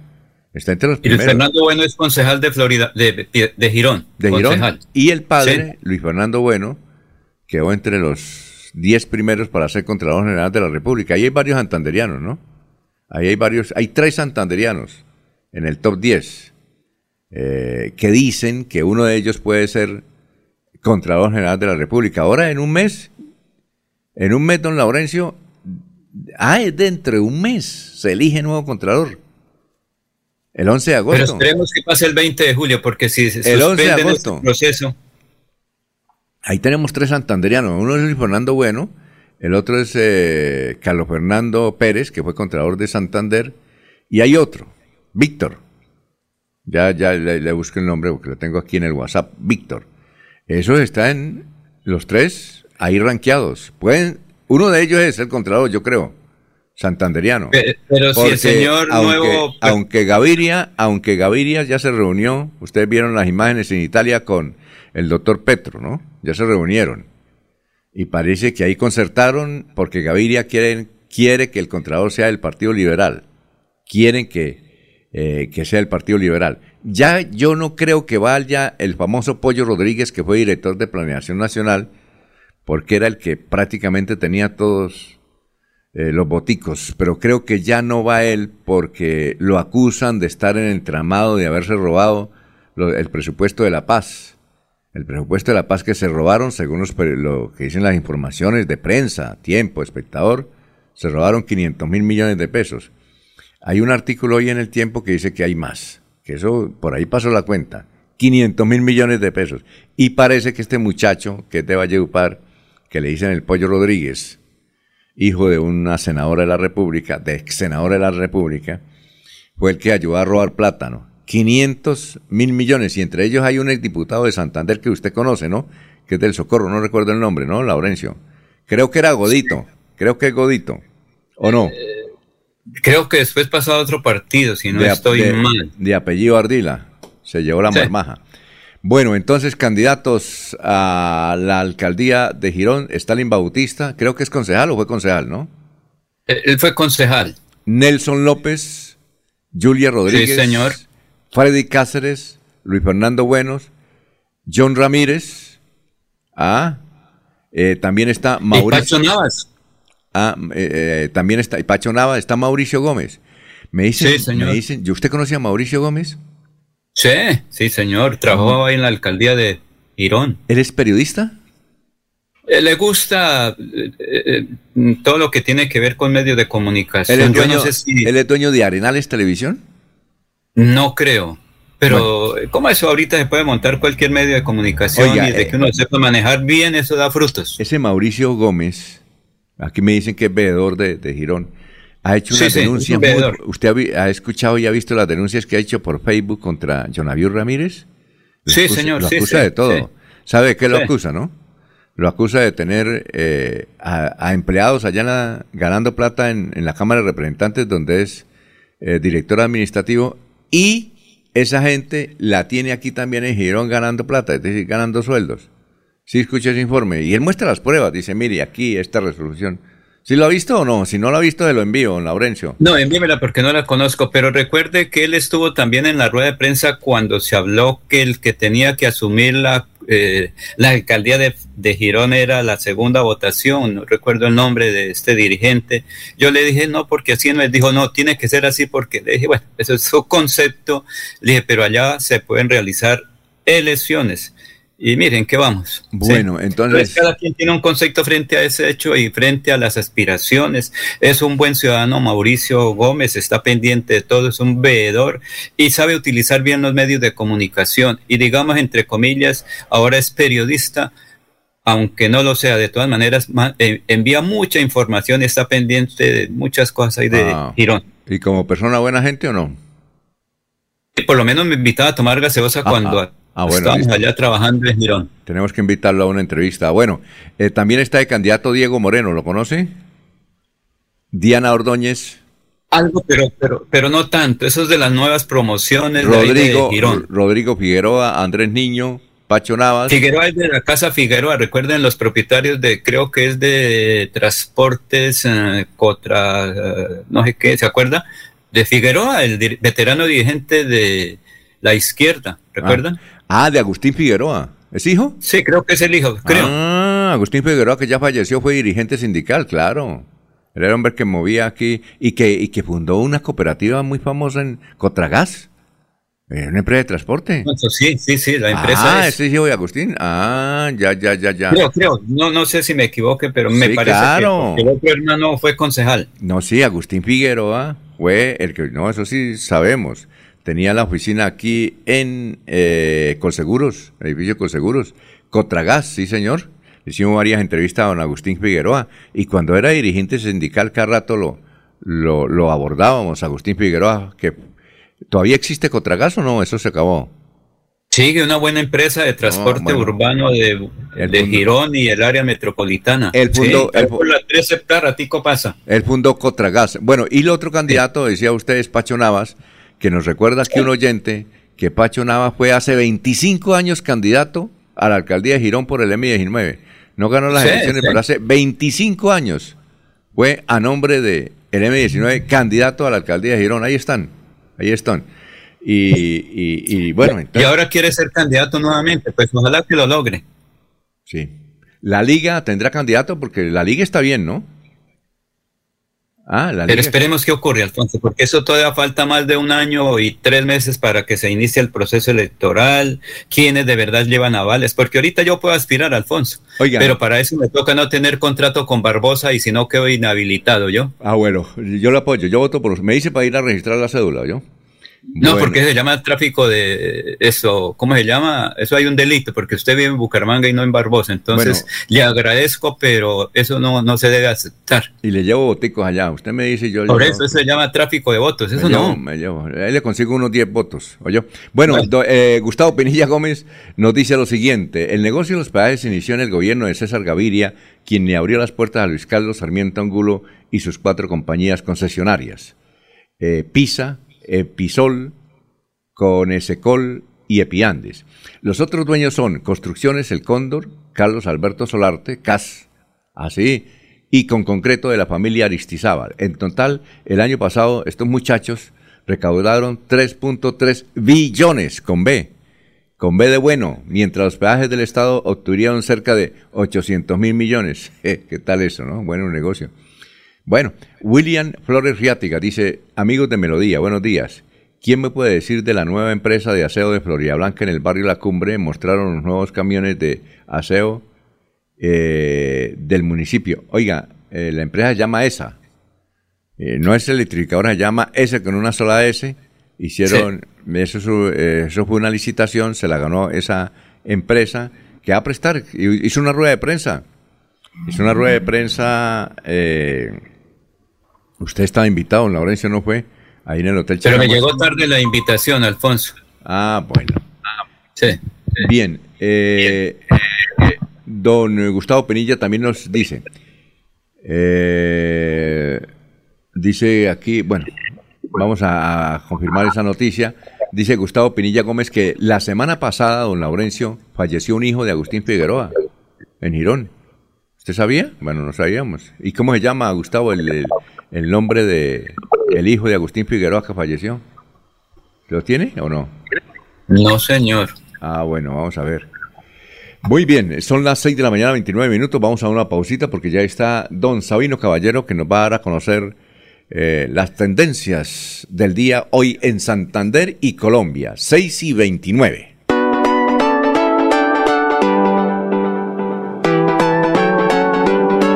Melodía, Melodía, Radio Sin Fronteras. Escúchenos en cualquier lugar del mundo. Melodíaenlínea.com es nuestra página web. Melodíaenlínea.com, señal para todo el mundo. Señal para todo el mundo. Radio sin límites, Radio sin fronteras.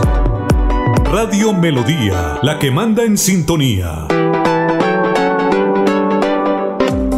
Estudia en Uniciencia desde millón ciento cincuenta mil pesos. Horarios flexibles, calidad docente y educación al mejor precio. Uniciencia te acerca a tus metas. Matricúlate en el 317-667-0986. Vigilado Mineducación. Repito el celular 317-667-0986.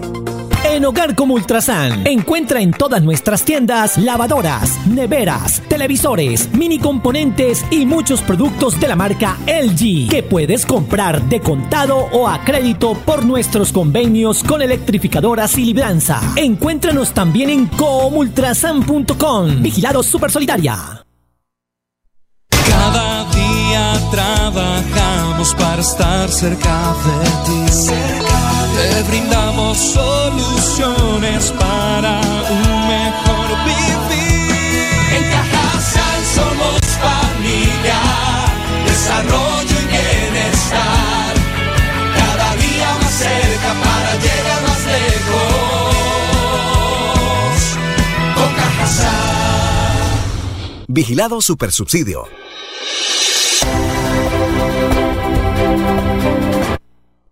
Información y análisis. Es el estilo de Últimas Noticias por Radio Melodía 1080 AM.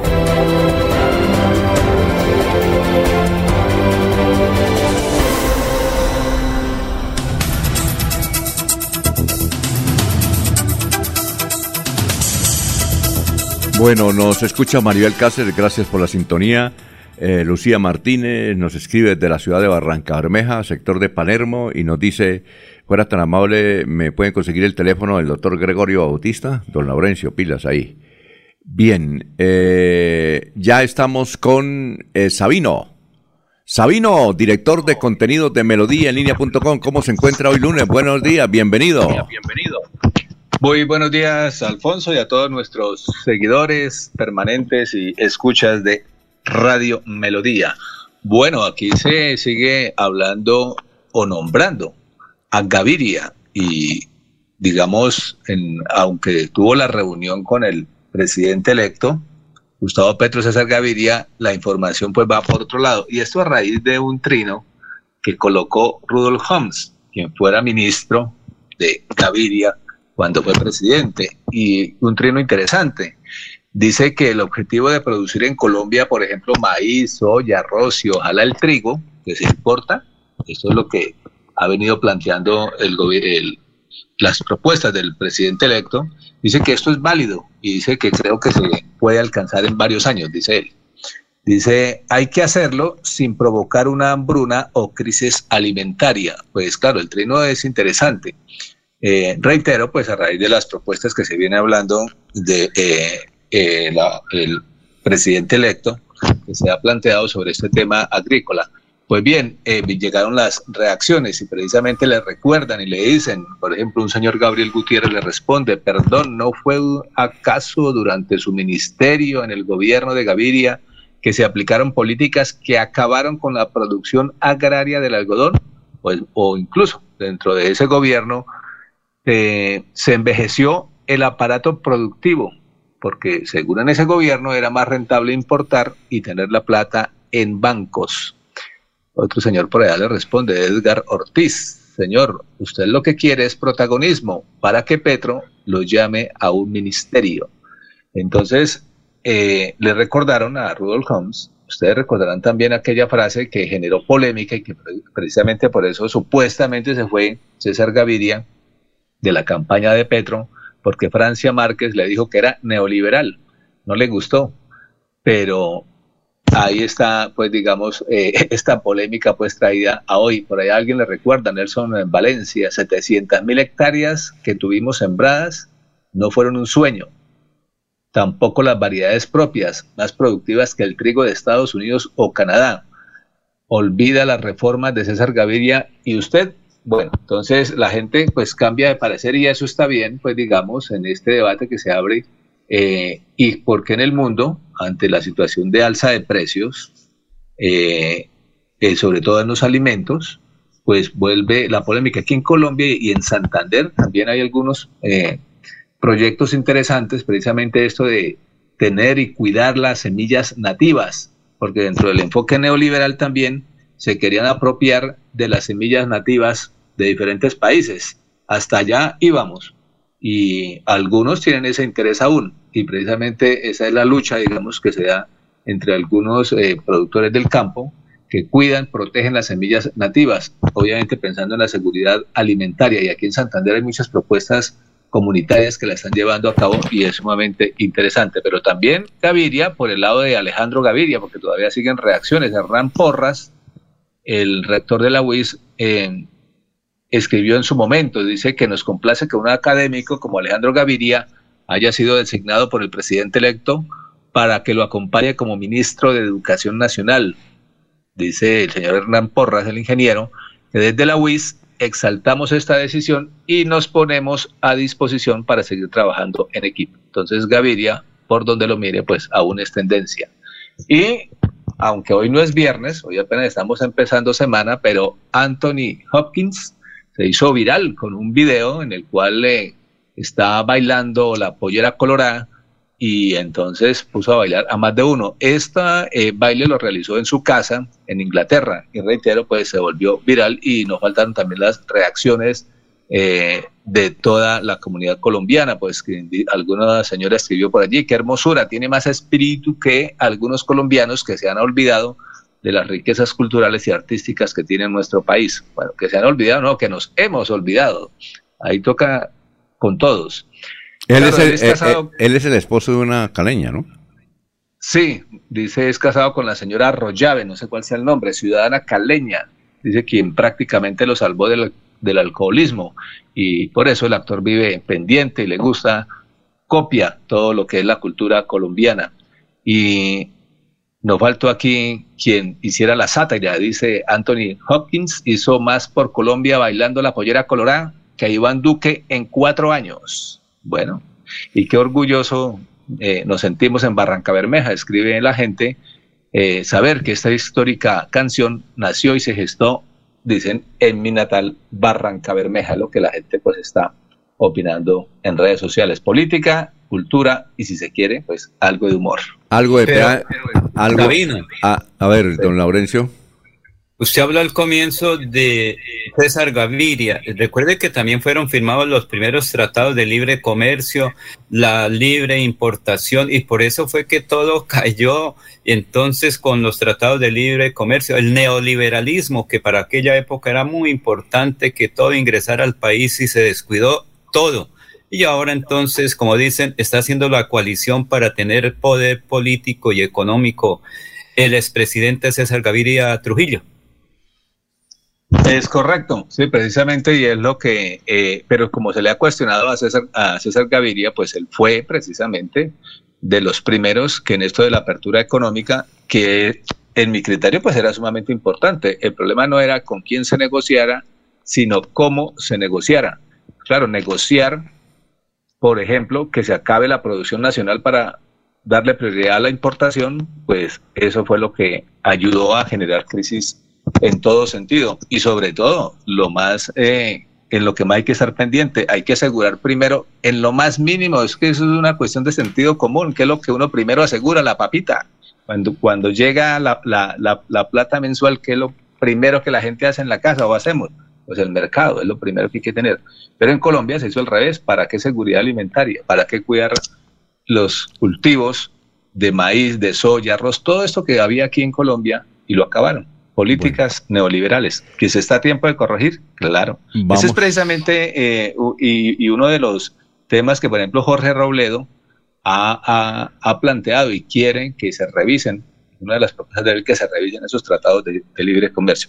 Es momento de hacerlo, o es la oportunidad para hacerlo. Vamos a ver si la propuesta de Petro, que la hizo en campaña y que está en su programa de gobierno, eh, el doctor Alejandro Gaviria como ministro de, de Educación, la puede hacer. Es que, eh, como dice usted Sabino, la idea es que en Colombia, para los estratos 1, 2 y 3, toda la e- educación sea totalmente gratis. Es decir, que al muchacho que vive en el 1 o 2 3 estratos de Colombia no le cueste nada la educación primaria, la secundaria, la universitaria de pregrado, las especializaciones, eh, las maestrías y el doctorado. Vamos a ver si se puede cumplir. Es decir, que no es que no les toque pagar absolutamente nada. Es decir, que, que lleguen a, a tener doctorado, que hoy un doctorado vale como, como 60 o 70 millones de pesos. y Depende ningún- de dónde se matricule. Sí, depende. Entonces, lo que dice el doctor Petro, porque unos países la tienen así, en Argentina, por ejemplo, es así, en Venezuela también, que en Colombia, por eso se, necesita mucho, pero mucho billete. Vamos a, a ver si el señor Alejandro puede, puede, si, la, si el ministro de Hacienda le permite que cualquier persona que sea estrato 1, 2 y 3 llegue a tener hasta el final, creo, el, el- el doctorado sin pagar 5 centavos. Vamos a ver si es posible. Eh, Exactamente, eso es un sueño interesante que no va a ser en el corto plazo, porque recordemos que el presupuesto del año entrante ya lo, de- lo- lo- lo- lo- lo- ya- yo creo que lo dejan ya este listo, no sé ahí cómo se manejará lo del tema del presupuesto, pero eh, El presupuesto, el- el, presupuesto se hace este año para el año entrante. Es decir, el, el que va, eh, el Congreso tiene que debatir este año el próximo presupuesto para el año entrante, así como hacen las A alcaldías. partir del 20 de julio, Alfonso. 20 de julio comienza ese proceso. Ese proceso. Ah, bueno, alcanzan a hacer algo de ajuste, pues digamos, en el, en el, en el presupuesto que tendría que aprobar el Congreso. esperar a ver y, y, lo, y el programa pues de gobierno y el plan de desarrollo que también tendrían que aprobarse y ahí donde ya quedarían incluidos estos temas. Y al Partido Liberal ya le han nombrado varios ministros, entre ellos una muy liberal, muy gavirista, que es doña Cecilia López.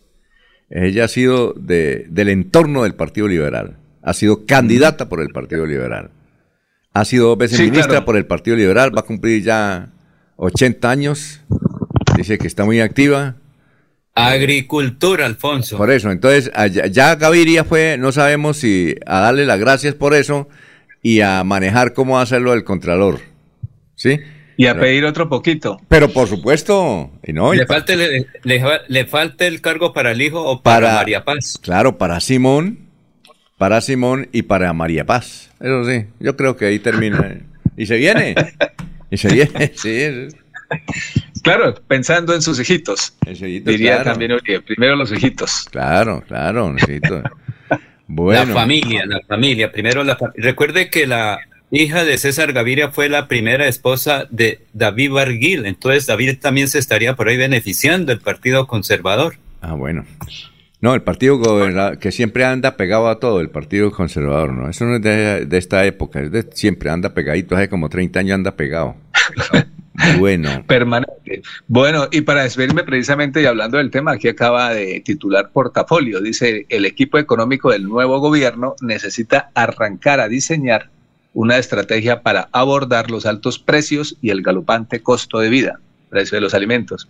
Ahí está, primero hay que asegurar los alimentos, seguridad alimentaria. Muy bien. Bueno, muchas gracias. a usted, Sabino. Sigan en melodíaenlínea.com. Es correcto. Ahí estamos en melodíaenlínea.com y en las diferentes redes sociales. Bueno, son las 6 y 43 minutos, 6 y 43. Ahí nos vamos a ver si eh, nos vamos para el municipio de Mogotes y pasamos eh, lo de el alcalde de Mogotes. ¿Ah? También. El sacerdote. El sacerdote, sí. Es que hicieron una, una, una manifestación ayer y y nos han enviado un, video muy corto de lo que ocurrió ayer en Mogotes. Vamos a ver si es posible. Y también de pie de cuesta, nos acaban de enviar una información eh, de lo que está ocurriendo en el municipio de Piedecuesta. Dice las autoridades del medio ambiente y gestión del riesgo de Piedecuesta reportan la tarde del domingo 10 de julio el fallecimiento del menor Josué Fernando Beltrán Ocampo, de 17 años, de edad en la quebrada El Caney del Río de Oro en el sector del cobre, jurisdicción de Piedecuesta. Eh, organismos de socorro, bomberos, defensa civil y policía nacional reaccionaron de manera inmediata retirando el cuerpo del menor del, afluente. No sé si tenemos ya el eh, Arnulfo al ingeniero William Javier Niño Acevedo, que es el jefe de la oficina del Medio Ambiente y Gestión de Riesgo en el municipio de Piedecuesta. ¿Lo tenemos eh, o todavía no? Cuando lo tengamos, es que es un hecho que eh, acaba de enviarnos por parte de la Oficina de Riesgo del municipio de Piedecuesta. Aquí está el ingeniero Javier Niño Acevedo. En la tarde del domingo, hacia la una de la tarde, se reportó a los organismos de socorro una emergencia por el fallecimiento de un menor por inmersión en la quebrada del Caney del Río de Oro en el sector del cobre del municipio de Piedecuesta. Los organismos de socorro, como son bomberos, defensa civil y policía, eh, reaccionaron de manera inmediata, se desplazaron hacia el sector, pudieron sacar el cuerpo del afluente y de la misma forma eh, retirarlo del sector y entregarlo a la SIGIN finalmente hacia las seis y media de la tarde. El menor fallecido obedece al nombre de José Fernando Beltrán Ocampo, de 17 años de edad, quien se encontraba con su hermano y otros amigos disfrutando de una jornada de, baño en, el río. Desde la Oficina de Medio Ambiente y Gestión del Riesgo del municipio de Piedecuesta, este es el parte oficial y del lamentable suceso ocurrido en la cascada del Caney. Hacemos un llamado a las personas que asisten a los ríos, a las quebradas, con el fin de realizar actividades recreativas, para que sean muy precavidos, muy cuidadosos, para evitar situaciones lamentables como las ocurridas. Muy bien. Eh, muchas gracias al doctor William desde Piedecuesta por la información. Son las eh, 6 de la mañana, 46 minutos. Vamos a una pausa y regresamos.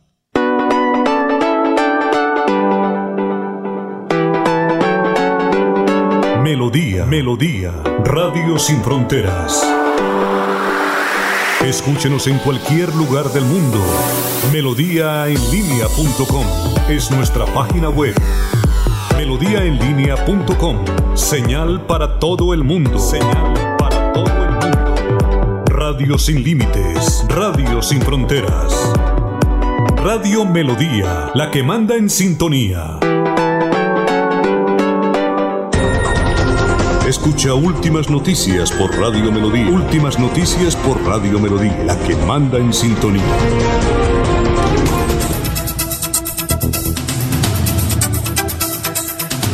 Muy bien, son las 6 y 47. Vamos eh, con su invitado, don Laurencio Gamba, a esta hora. Y también estamos saludando a Giovanni Paredes, que nos escucha desde el barrio La Victoria. Gracias por la sintonía y por los comentarios. Don Laurencio, lo escuchamos. Alfonso, 7.500 millones de pesos para bomberos en Santander. El secretario del Interior, John Jaime Ruiz Macías, pues dice que gracias al aporte del gobierno nacional, a la gestión departamental, se han logrado que cuerpos de bomberos de Santander reciban bastantes recursos. Pero antes de eso, Alfonso, es que la persona que falleció venía con su familia de la costa atlántica, no sé si es de Barranquilla, estaban en un paseo familiar de la costa aquí al interior. Por eso ¿Cuándo? la situación tan compleja. ¿Cuándo? ¿Cuándo? ¿Que falleció cuándo? El que, el que murió en pie de cuesta.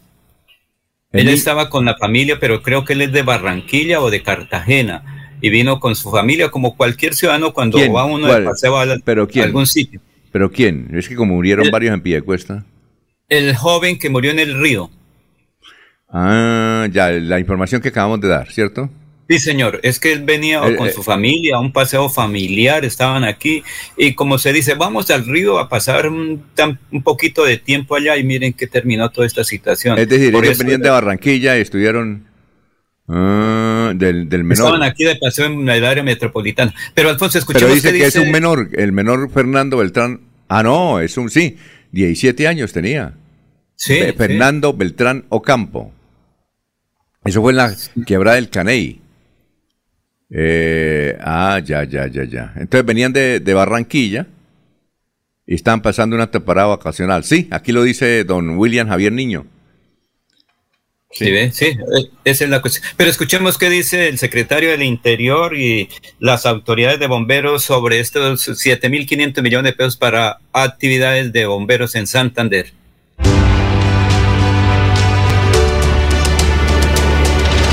Celebramos que 10 unidades de bomberos del departamento de Santander fueron fortalecidos gracias a la gestión de la Unidad Nacional de Bomberos. Estamos entregando kits para incendios forestales, kit para explicación vehicular, unas bombas para atender incendios estructurales, incendios forestales y también para hacer desinundación. Nosotros somos una zona minera donde se ha- hemos tenido que atender muchos accidentes y en la parte minera, como les repito, entonces es una gran ayuda porque ¿cuál es el objetivo? Salvar vidas.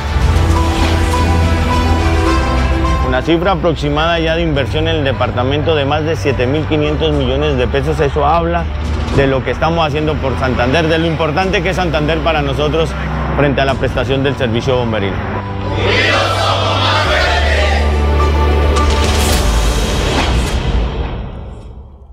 Muy bien, eh, son las 6 de la mañana, 50 minutos. Ahora sí vamos a, a- a pasar, eh, eh, los que nos enviaron desde el municipio de Vélez, la familia Landines, también se suman allá eh, Reinaldo Gómez, que nos escucha también en Mogotes, y dicen que de todas formas quieren hablar con el señor presidente de la República. Ya parece que están concretando una eh, cita con la ministra del Medio Ambiente para darle a conocer la proyección en el sentido de que, por favor, no, que no haya eh, más actividades para instalar allá esa pequeña hidroeléctrica que se llama Renacer.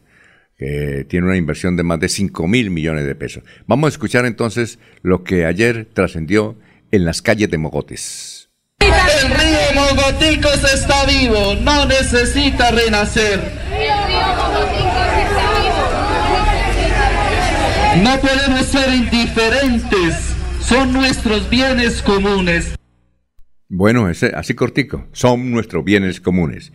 Escribe Julián Rodríguez Ferreira, dice, acá eh, vi anoche un bólido enorme cruzar el cielo de Bucaramanga eh, hacia las 10 de la noche, 15 minutos, casi al cenit, eh, oriente norte, muy parecido a una foto que ya coloqué en internet.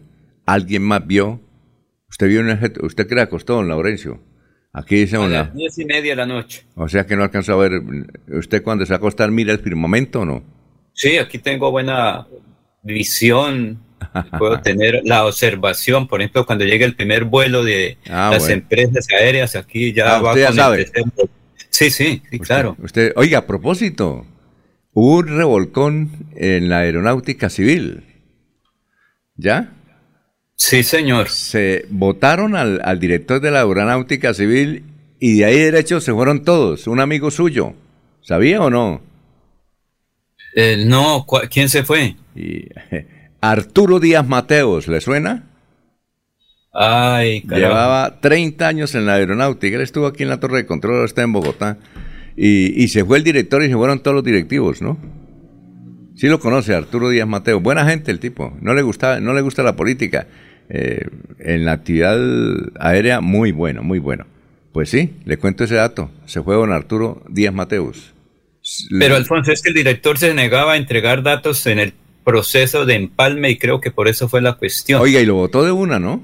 Nada, Sí, el, lo- lo el saliente presidente de la República, hay que decir, el saliente. El doctor, el doctor Duque. El doctor Sí, Duque, señor.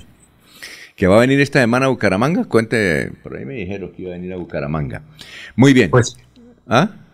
Parece que sí. Recuerda que ahorita ya están eh, visitando a los amigos prácticamente porque ya los el saliente presidente y sus ministros perdieron toda su. Ya no le paran bolas. Ya no, ahorita toca es los que vienen. Mire, reunidos en, en Europa, César Gaviria y el presidente electo y otros dirigentes. Están a, Carlos Ramón González Merchán también se reunió ya con el presidente electo y creo que otra delegación. No sé si José Vicente Villamizar también estará por allá. Muy bien. Eh, ¿En dónde? Oiga, el que está en, en Italia es Carlos Ramón, ¿no? ¿Sí vio la foto? Sí, también. Muy sí. bien. Bueno, y el, pre- y, el, y el alcalde de Medellín, el doctor Quintero, está en Italia. Y un grupo de empresarios santanderianos están en Italia. ¿Qué tal, no? ¿Sí sabía Por eso? eso, es, Ah, bueno. es el empalme, Alfonso, es el empalme. Eso Bueno, bueno. Se fueron no hay que preocuparnos tanto que comienza, primero tiene que definir qué es lo que van a hacer y eso con tantas necesidades que hay, hay que definir unas 10. Bueno, un grupo de acaba de decir, acaba de decir mm, Sabino, el derecho a la alimentación, la seguridad alimentaria, que eso es fundamental, porque si no viene una hambruna. Muy bien, perfecto. Eh, nos envían la columna de Donaldo Ortiz que publica hoy en Vanguardia Liberal y le da una muenda a los hermanos Galán Sarmiento. Le, dice- le- preguntan, bueno, y la platica que la fundación de Luis Carlos Galán, la platica que ha recibido, ha recibido 114 mil millones de pesos. Recuerda don Donaldo Ortiz, eh, columnista estrella de los lunes en Vanguardia Liberal. Dice, por ejemplo, lo siguiente. Con tanto dinero que han recibido los hermanos Galán, debieron comprar la casa en Bucaramanga donde nació su padre y donarla a la ciudad como acto de grandeza, pero no fue así. En un gesto de lambonería se le regalaron, con, regalaron esa casa con el dinero de nuestros impuestos. Ah, bueno, eh, bien. Son las 6 de la mañana, 55 minutos. Eh, ha- hay una anécdota y es que el sindicato, como usted sabe, don Laurencio tiene, eh, la Procuraduría también tiene sindicato. Creo que tiene varios sindicatos. Ellos hicieron todo lo posible por eh, apoyar a Gustavo Petro. Le hacían reuniones y todo eso. Y ahora están extrañados que Gustavo Petro quiere acabar con la Procuraduría. Entonces le están diciendo que no, que la Procuraduría no hay que acabarla, sino que hay que es, eh, reestructurarla. El sindicato de la Procuraduría está muy dolido con Gustavo Petro por el, el hecho que quiere acabar con la Procuraduría. Bueno, gracias por el dato que nos envía aquí al oyente. También de Cabrera, vamos a hablar ahora sí, el señor de Cabrera que nos está escuchando y nos está enviando mensajes. Le voy a leer el comunicado que dice que les, por favor se lo de todo. Es el siguiente, dice. El equipo de trabajo de la Ruta 55 de las comunidades Cabrera y Barichara extienden un cordial invitación a toda la comunidad de Cabrera y Barichara, a comerciantes, ganaderos, comunidad educativa, colegio integrado de Cabrera, medios de comunicación, funcionarios públicos, párrocos, juntas de acción comunal y comunidad en general, para que se vinculen a esta importante mesa de trabajo que se realizará mañana, martes 12 de julio del presente año, a las 8 de la mañana, en las instalaciones de la Casa de Cultura del municipio de Cabrera. Vamos a contar con la presencia del secretario de Infraestructura, doctor Javier Jaime René Rodríguez, Jimmy René Rodríguez Cancino, y de un representante de Invías, que realizarán la socialización de este importante proyecto, el cual eh, buscamos incluya a nuestro municipio de Cabrera. Es de suma importancia su asistencia. Ah, bueno, muchas gracias a la gente de Cabrera que nos está, nos está escuchando. Muy amable. Alfonso. ¿Sí? Mañana hablaremos con Rolando Rodríguez Mantilla, alcalde de Cabrera, ¿yo? Ah, sí, para ver qué. Sí, ellos qué es lo que piden. Yo no sé por qué es que ellos se están oponiendo a la construcción de la, eh, la ampliación y la pavimentación de la carretera entre Zapatoca y Galán.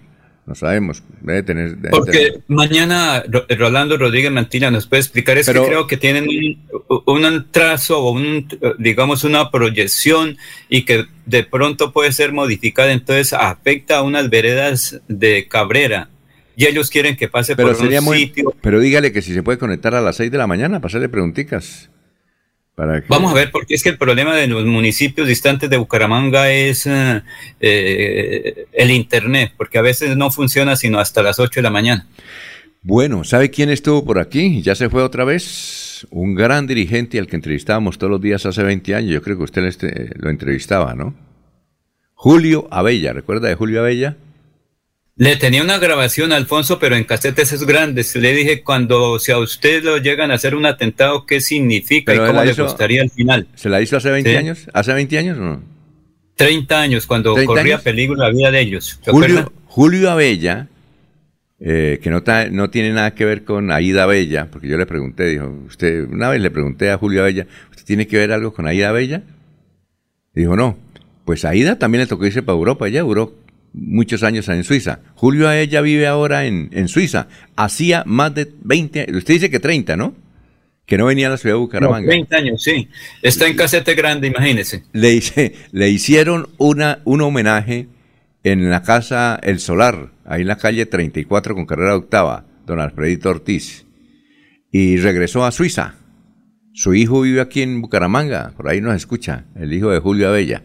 Pues bien, eh, entonces don Julio Abella fue, eh, recibió un homenaje por parte de los santanderianos.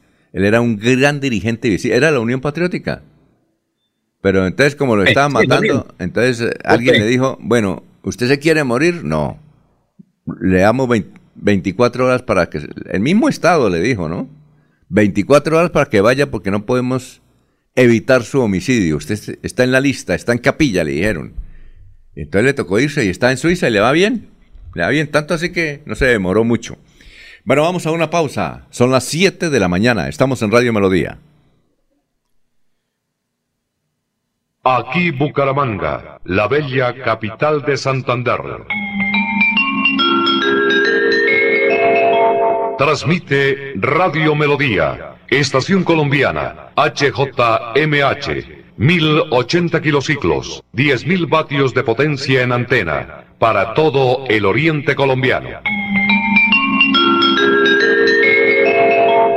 Cadena Melodía, la radio líder de Colombia.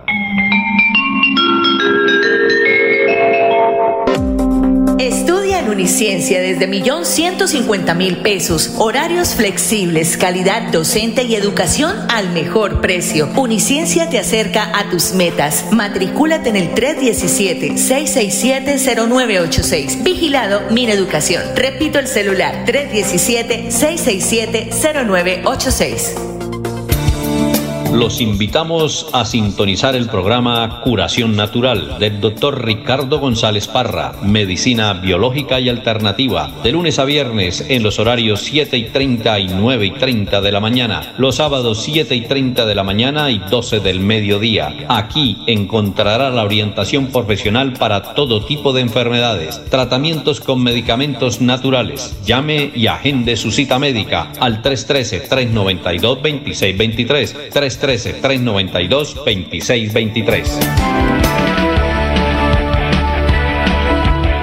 Melodía es la radio que lo tiene todo. Noticias. Deportes. Música. Variedades.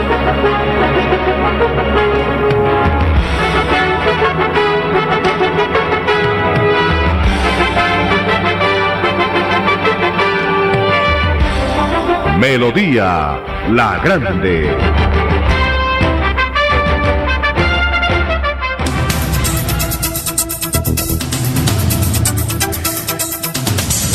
Muy bien, son las 7 de la mañana, dos minutos, estamos en Radio Melodía. Diego, ¿cómo se encuentra? Nos place mucho saludarlo desde Orlando. ¿Qué ha habido? Alfonso, ¿cómo está? Muy buenos días. ¿Qué hay de nuevo? ¿No? Muy bien, muy bien. ¿Qué más? Todo, todo muy bien, señor. Aquí terminando el fin de semana, arrancando una nueva semana laboral, con muchísimo calor, temperaturas casi de 40 grados.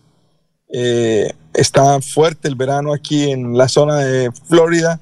Eh, y como cosa curiosa, llueve todos los días, ¿no? Hace mucho calor, pero siempre en la tarde cae algo de lluvia. Es una característica muy particular del el área de Central Florida.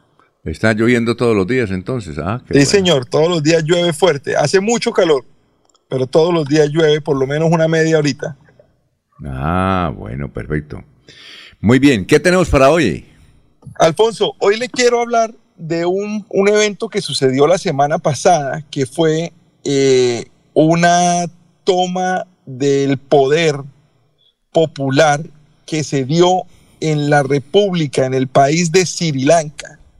Eh, y le quiero hablar exactamente del país, porque mucha gente escuchó la noticia y vio el video, pero mucha gente no tiene ni idea dónde queda Sri Lanka. Entonces, Sri Lanka es un país asiático, se le conoce como la lágrima de la India.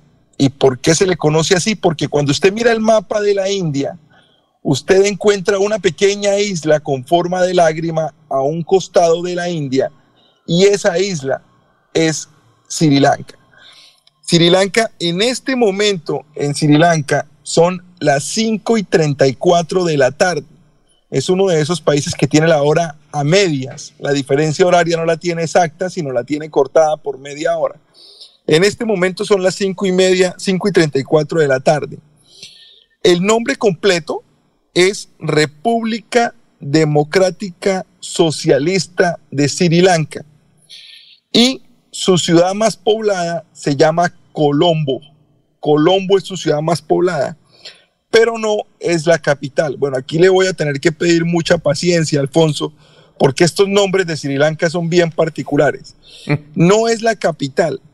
La capital se llama Siri Hayawardenapura.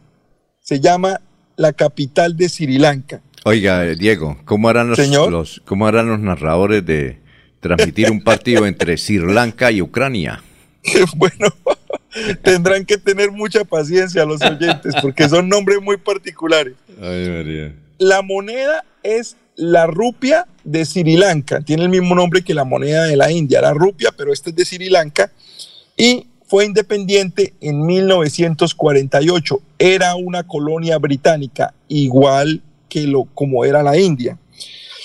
Ha tenido estos nombres, Alfonso. Se ha llamado Ceilán, Ceilán, Serendip, Topravane, Simundú y Lanka.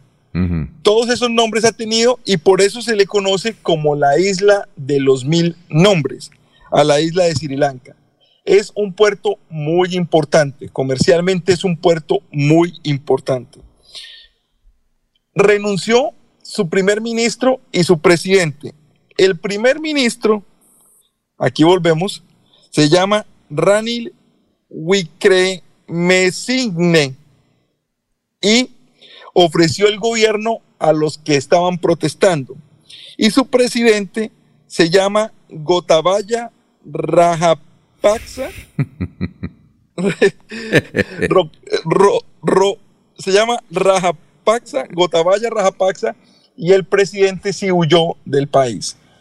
Fue curioso el fin de semana Sí. y estos días últimos fueron curiosos los videos porque la gente se tomó el palacio donde vivía el presidente. La gente fue y lo invadió.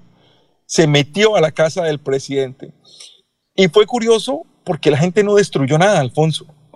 Es una, una visión diferente de la protesta. La gente sí entró al sitio Sí. y la gente se metió a protestar. Se metieron al Congreso, por ejemplo, llegaron al Congreso, se sentaron en donde se sientan los senadores eh, y los representantes de las cámaras eh, y nombraron presidente a un perro. ¿A un Era qué? un acto, ¿A un qué? perro, a un perro, sí. Era un acto muy simbólico. Y se metieron a la casa y se fumaron los puros del presidente, usaron la piscina, eh, los mostraron bailando en los salones y eso, pero la gente no destruyó nada. ¿Cuántos, Y eso- ¿Cuántos habitantes tiene Sri Lanka? ¿Usted pudo averiguar eso?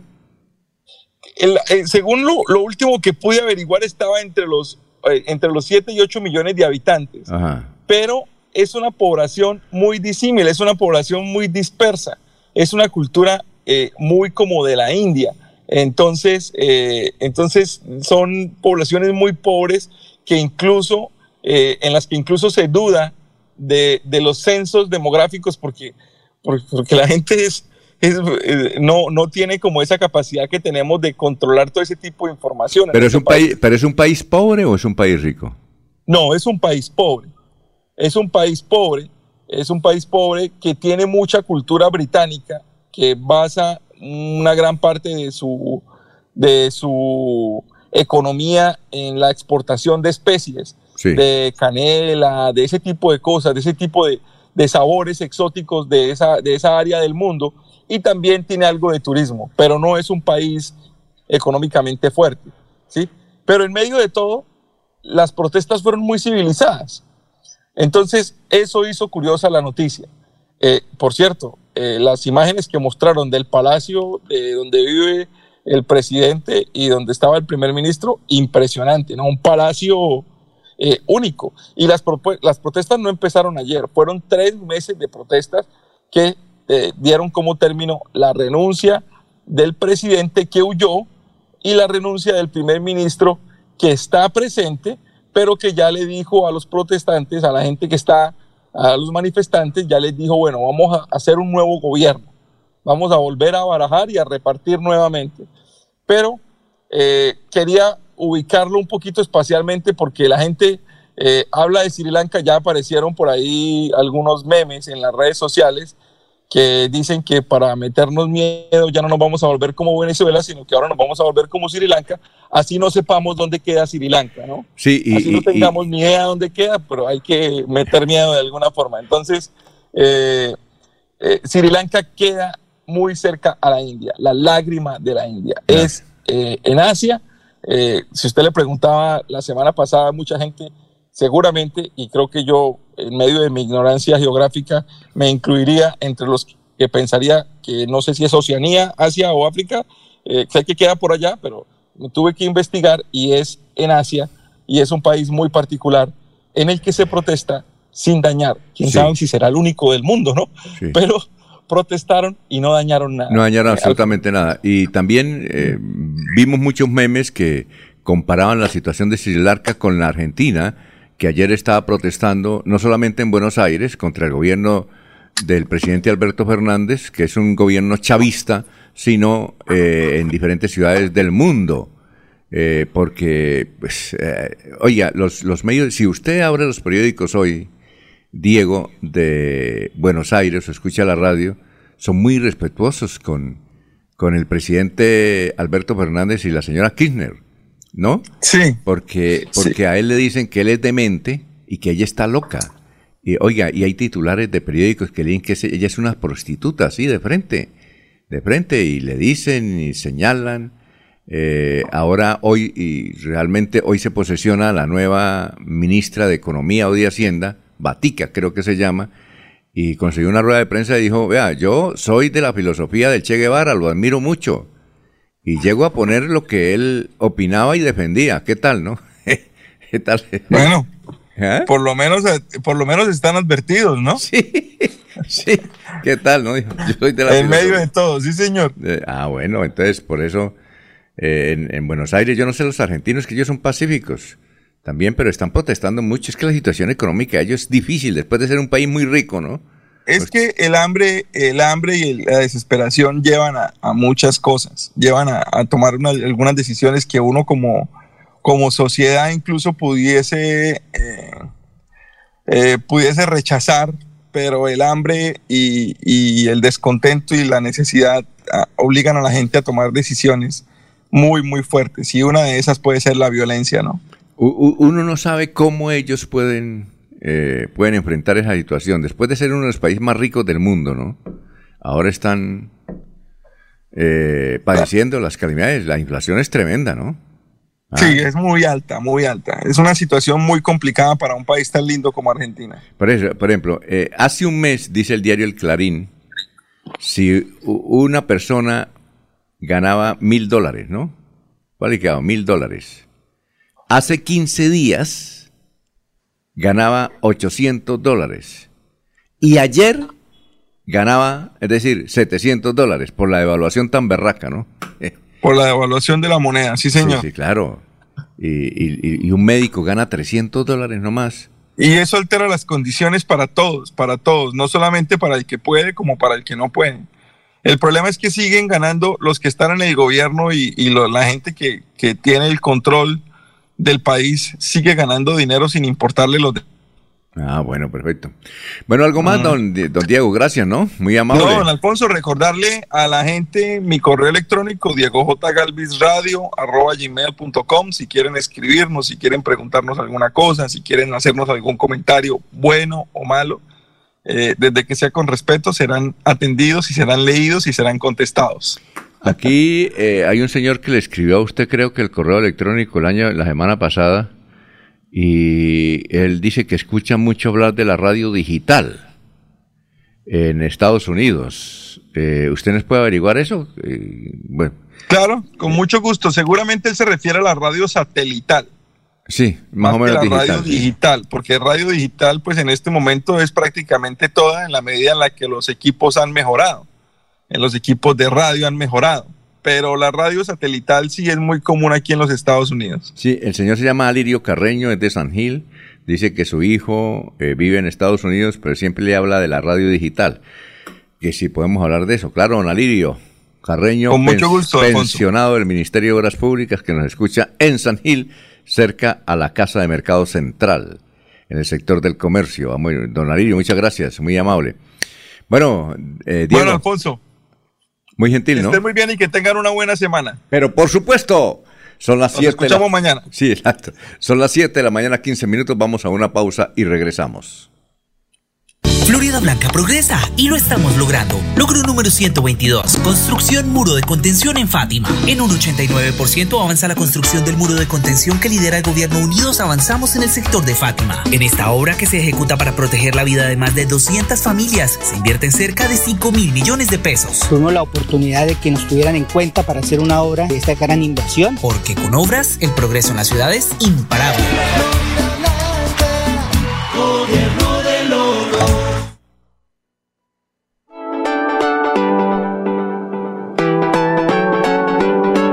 Melodía, Melodía, Radio Sin Fronteras.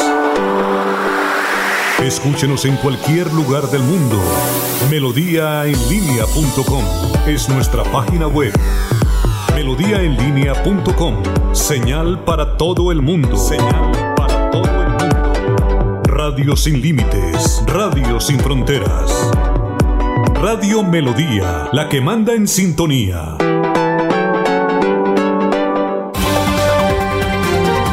Enrique Ordóñez Montañés está en Últimas Noticias de Radio Melodía, 1080 AM.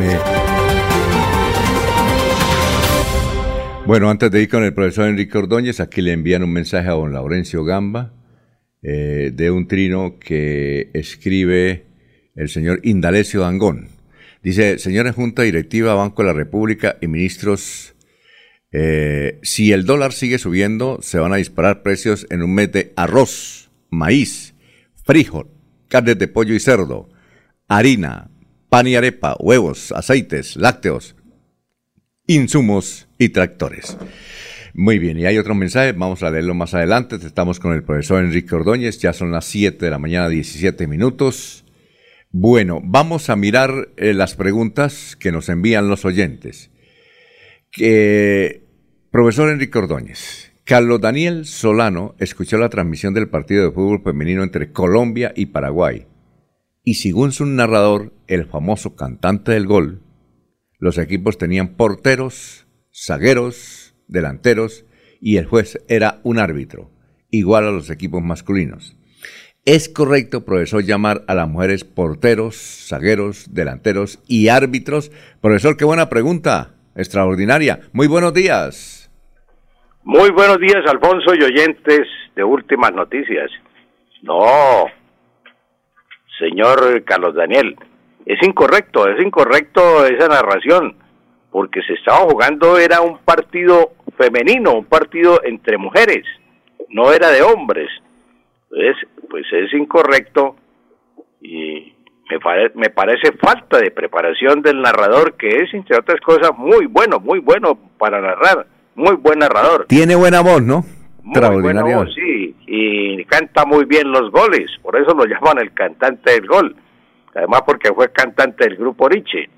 Pero mm, este tipo de partidos, mm, para este tipo de partidos, para narrarlos, pues debe prepararse el locutor en el manejo del idioma. Mientras no se maneje el idioma con un partido femenino, pues eh, se, se incurren en esos errores. ¿Qué hace un buen locutor? Mire, Alfonso, el diario El País del, de Cali actualizó su manual de redacción con motivo de los partidos que se están jugando allí en la Copa, eh, en, eh, sí, en la Copa Mundo, el, campeonato que se está realizando en Cali, o que se inició en Cali porque tiene sede también a Bucaramanga y Armenia. Sí, suramericano de fútbol femenino. Suramericano de fútbol femenino. Entonces, el diario El País de Cali actualizó el manual de redacción hay que estar actualizado con eso. Entonces el manual de redacción actualizó y dedicó mucho a su modificación, dedicó un, un gran espacio a los femeninos. Habla de soldados, de soldadas, de todos los, los, los femeninos de los partidos de fútbol, los, los puestos que ocupan las jugadoras. Entonces es el primer punto para Javier, no se preparó. Él es de Cali y nunca lee el país de Cali, tal vez. él es, sí, él, él, él, hay, hay, un municipio que queda cerca acá que se llama Florida. Florida Valle, sí. Florida Valle. Él, él, es de Florida Valle y los de aquí son de Florida Blanca. Sí, Florida Valle. Y él, a él le han dicho que sea candidato a la alcaldía de Florida. Y no se ha decidido. Y le han dicho, sea candidato a la alcaldía de Florida. Para nosotros es un honor. No ha querido. Vamos a ver. Sí, entonces pues él cometió ese error, porque no se preparó para narrar el partido, porque piensa que solamente la voz, no, no, no, un locutor tiene que prepararse muy bien. ¿Qué hace? Pues haber leído el diario El País de Cali para actualizarse, siendo caleño. Abrir Google, abrir Google, con solo abrir Google, Alfonso encuentra que no se dice porte, la portero, sino la portera, la arquera o la guardameta, la zaguera, la delantera, la, no se dice la árbitro, sino la árbitra, la árbitra. Mire, yo he comentado aquí varias veces que cuando vino Liliana Toro se llamaba la primera árbitra que hubo aquí en el fútbol colombiano. Los narradores quedaron lo mismo, quedaron hace muchos años.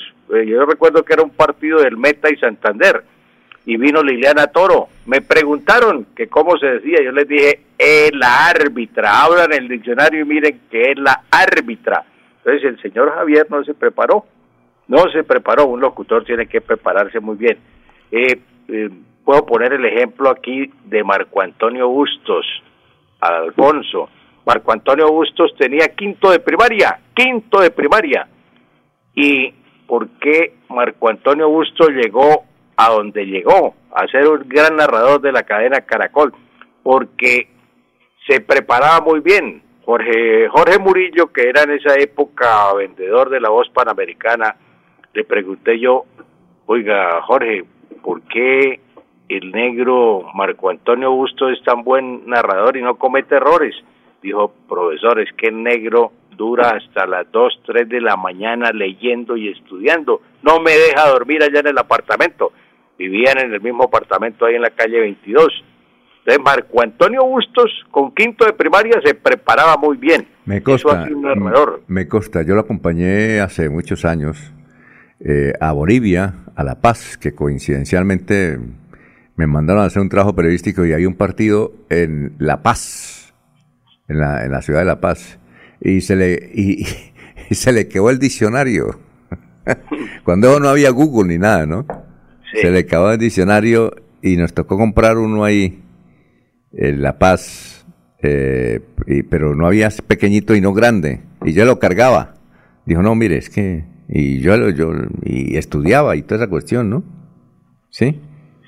Para, para, eh, eh, y él todo lo anotaba en un papelito y ya dijo, es que yo siempre llevo un diccionario, él tenía un diccionario. Dijo, esa es la Biblia mía.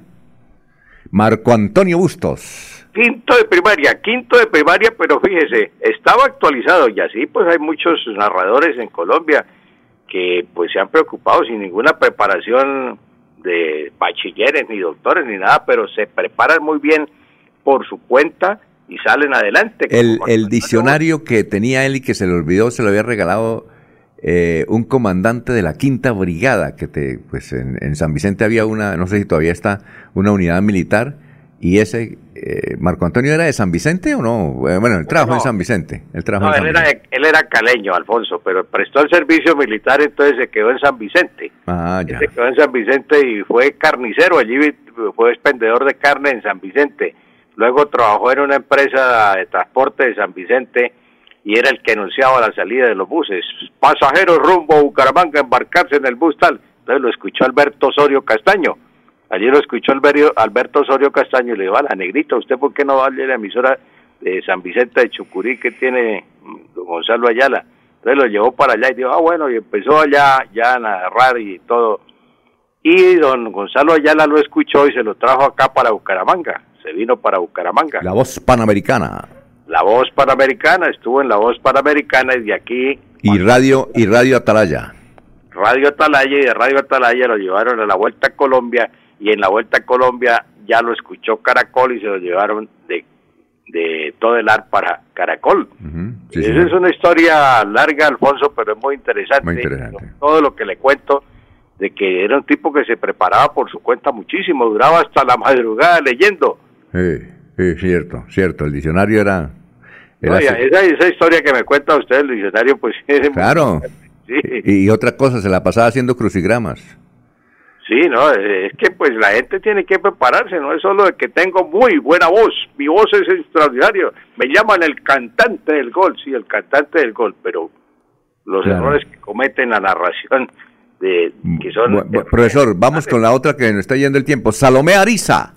Dice, ¿por qué la palabra atarbán? Oiga, esta sí es una... Yo no sabía. Salomé Ariza, profesor, dice, ¿por qué la palabra atarbán se escribe con V? Ah, perdón, que ni se escribe con V ni con B figura en el diccionario. Que ¿por qué no figura atarbán ni con V ni con B en el diccionario? ¿Eso es cierto, profesor? Sí, Salomé. la palabra tarbán, como usted dice, pues ni con V ni con B eh, figura en el diccionario y no figura en el diccionario porque es un colombianismo. Atarbán es un colombianismo, es un término despectivo, un término despectivo de mucho uso familiar aquí en Colombia, la palabra tarbán. Eh, mm, ¿Para qué se usa tarbán? A tarbán se utiliza para llamar aquí una persona que es ordinaria, nosotros llamamos a un ordinario, no sea tan atarbán, eh, al tosco, al vasto, al rudo, al grosero, eh, al guache, un guache es, es una tarbán, no sea guache, no sea tarbán. Entonces ese, ese es eh, una persona que le falta educación, que le falta cultura, que le falta urbanidad, también le decimos que es Atarbán. ¿Y por qué? ¿Y cómo se escribe? ¿Con B o con V? Pues como no existe en el diccionario, pues generalmente se, yo la he visto en, las, en los escritos de, de algunos libros y en periódicos, Atarbán con V, con V, Mm. con V, con V, Atarbán, con V y con tilde en la A. También pues le dicen Atarbán al tramposo, al, al mm, farsante, Sí. eh, malintencionado, todo eso, es, eh, eh, a el, el- al aventurero también es un Atarbán. Ah, ya. Entonces, pero no, no figura en el diccionario, como dice la, la oyente Salomé, esa palabra no figura en el diccionario, no se encuentra, Atarbán. Profesor, muchas gracias, ¿no? Muy amable. Gracias a usted, Alfonso, y a todos los oyentes, como siempre, pues aquí con anécdotas y cositas importantes. No, bien, profesor Enrique Ordóñez. Nos vemos el miércoles. Gracias. Son Gracias, Alfonso, y a todos los oyentes, feliz día. la de irnos, don Laurencio. Alfonso, mañana hablaremos precisamente de Cabrera, igual que qué piensa un campesino sin tierra o con tierra para producir. Mañana estos temas de vital importancia. Muy bien, perfecto. Ya está el, pro- el doctor ahí, el doctor Ricardo González Parra, listo para hablar de salud eh, a través de melodíaenlínea.com y 1080m. Adiós. Últimas noticias los despierta bien informados de lunes a viernes. En todas las áreas de la información regional, un periodista de Últimas Noticias registra la información en Radio Melodía 1080 AM y en melodíaenlínea.com. Director Alfonso Pineda Chaparro.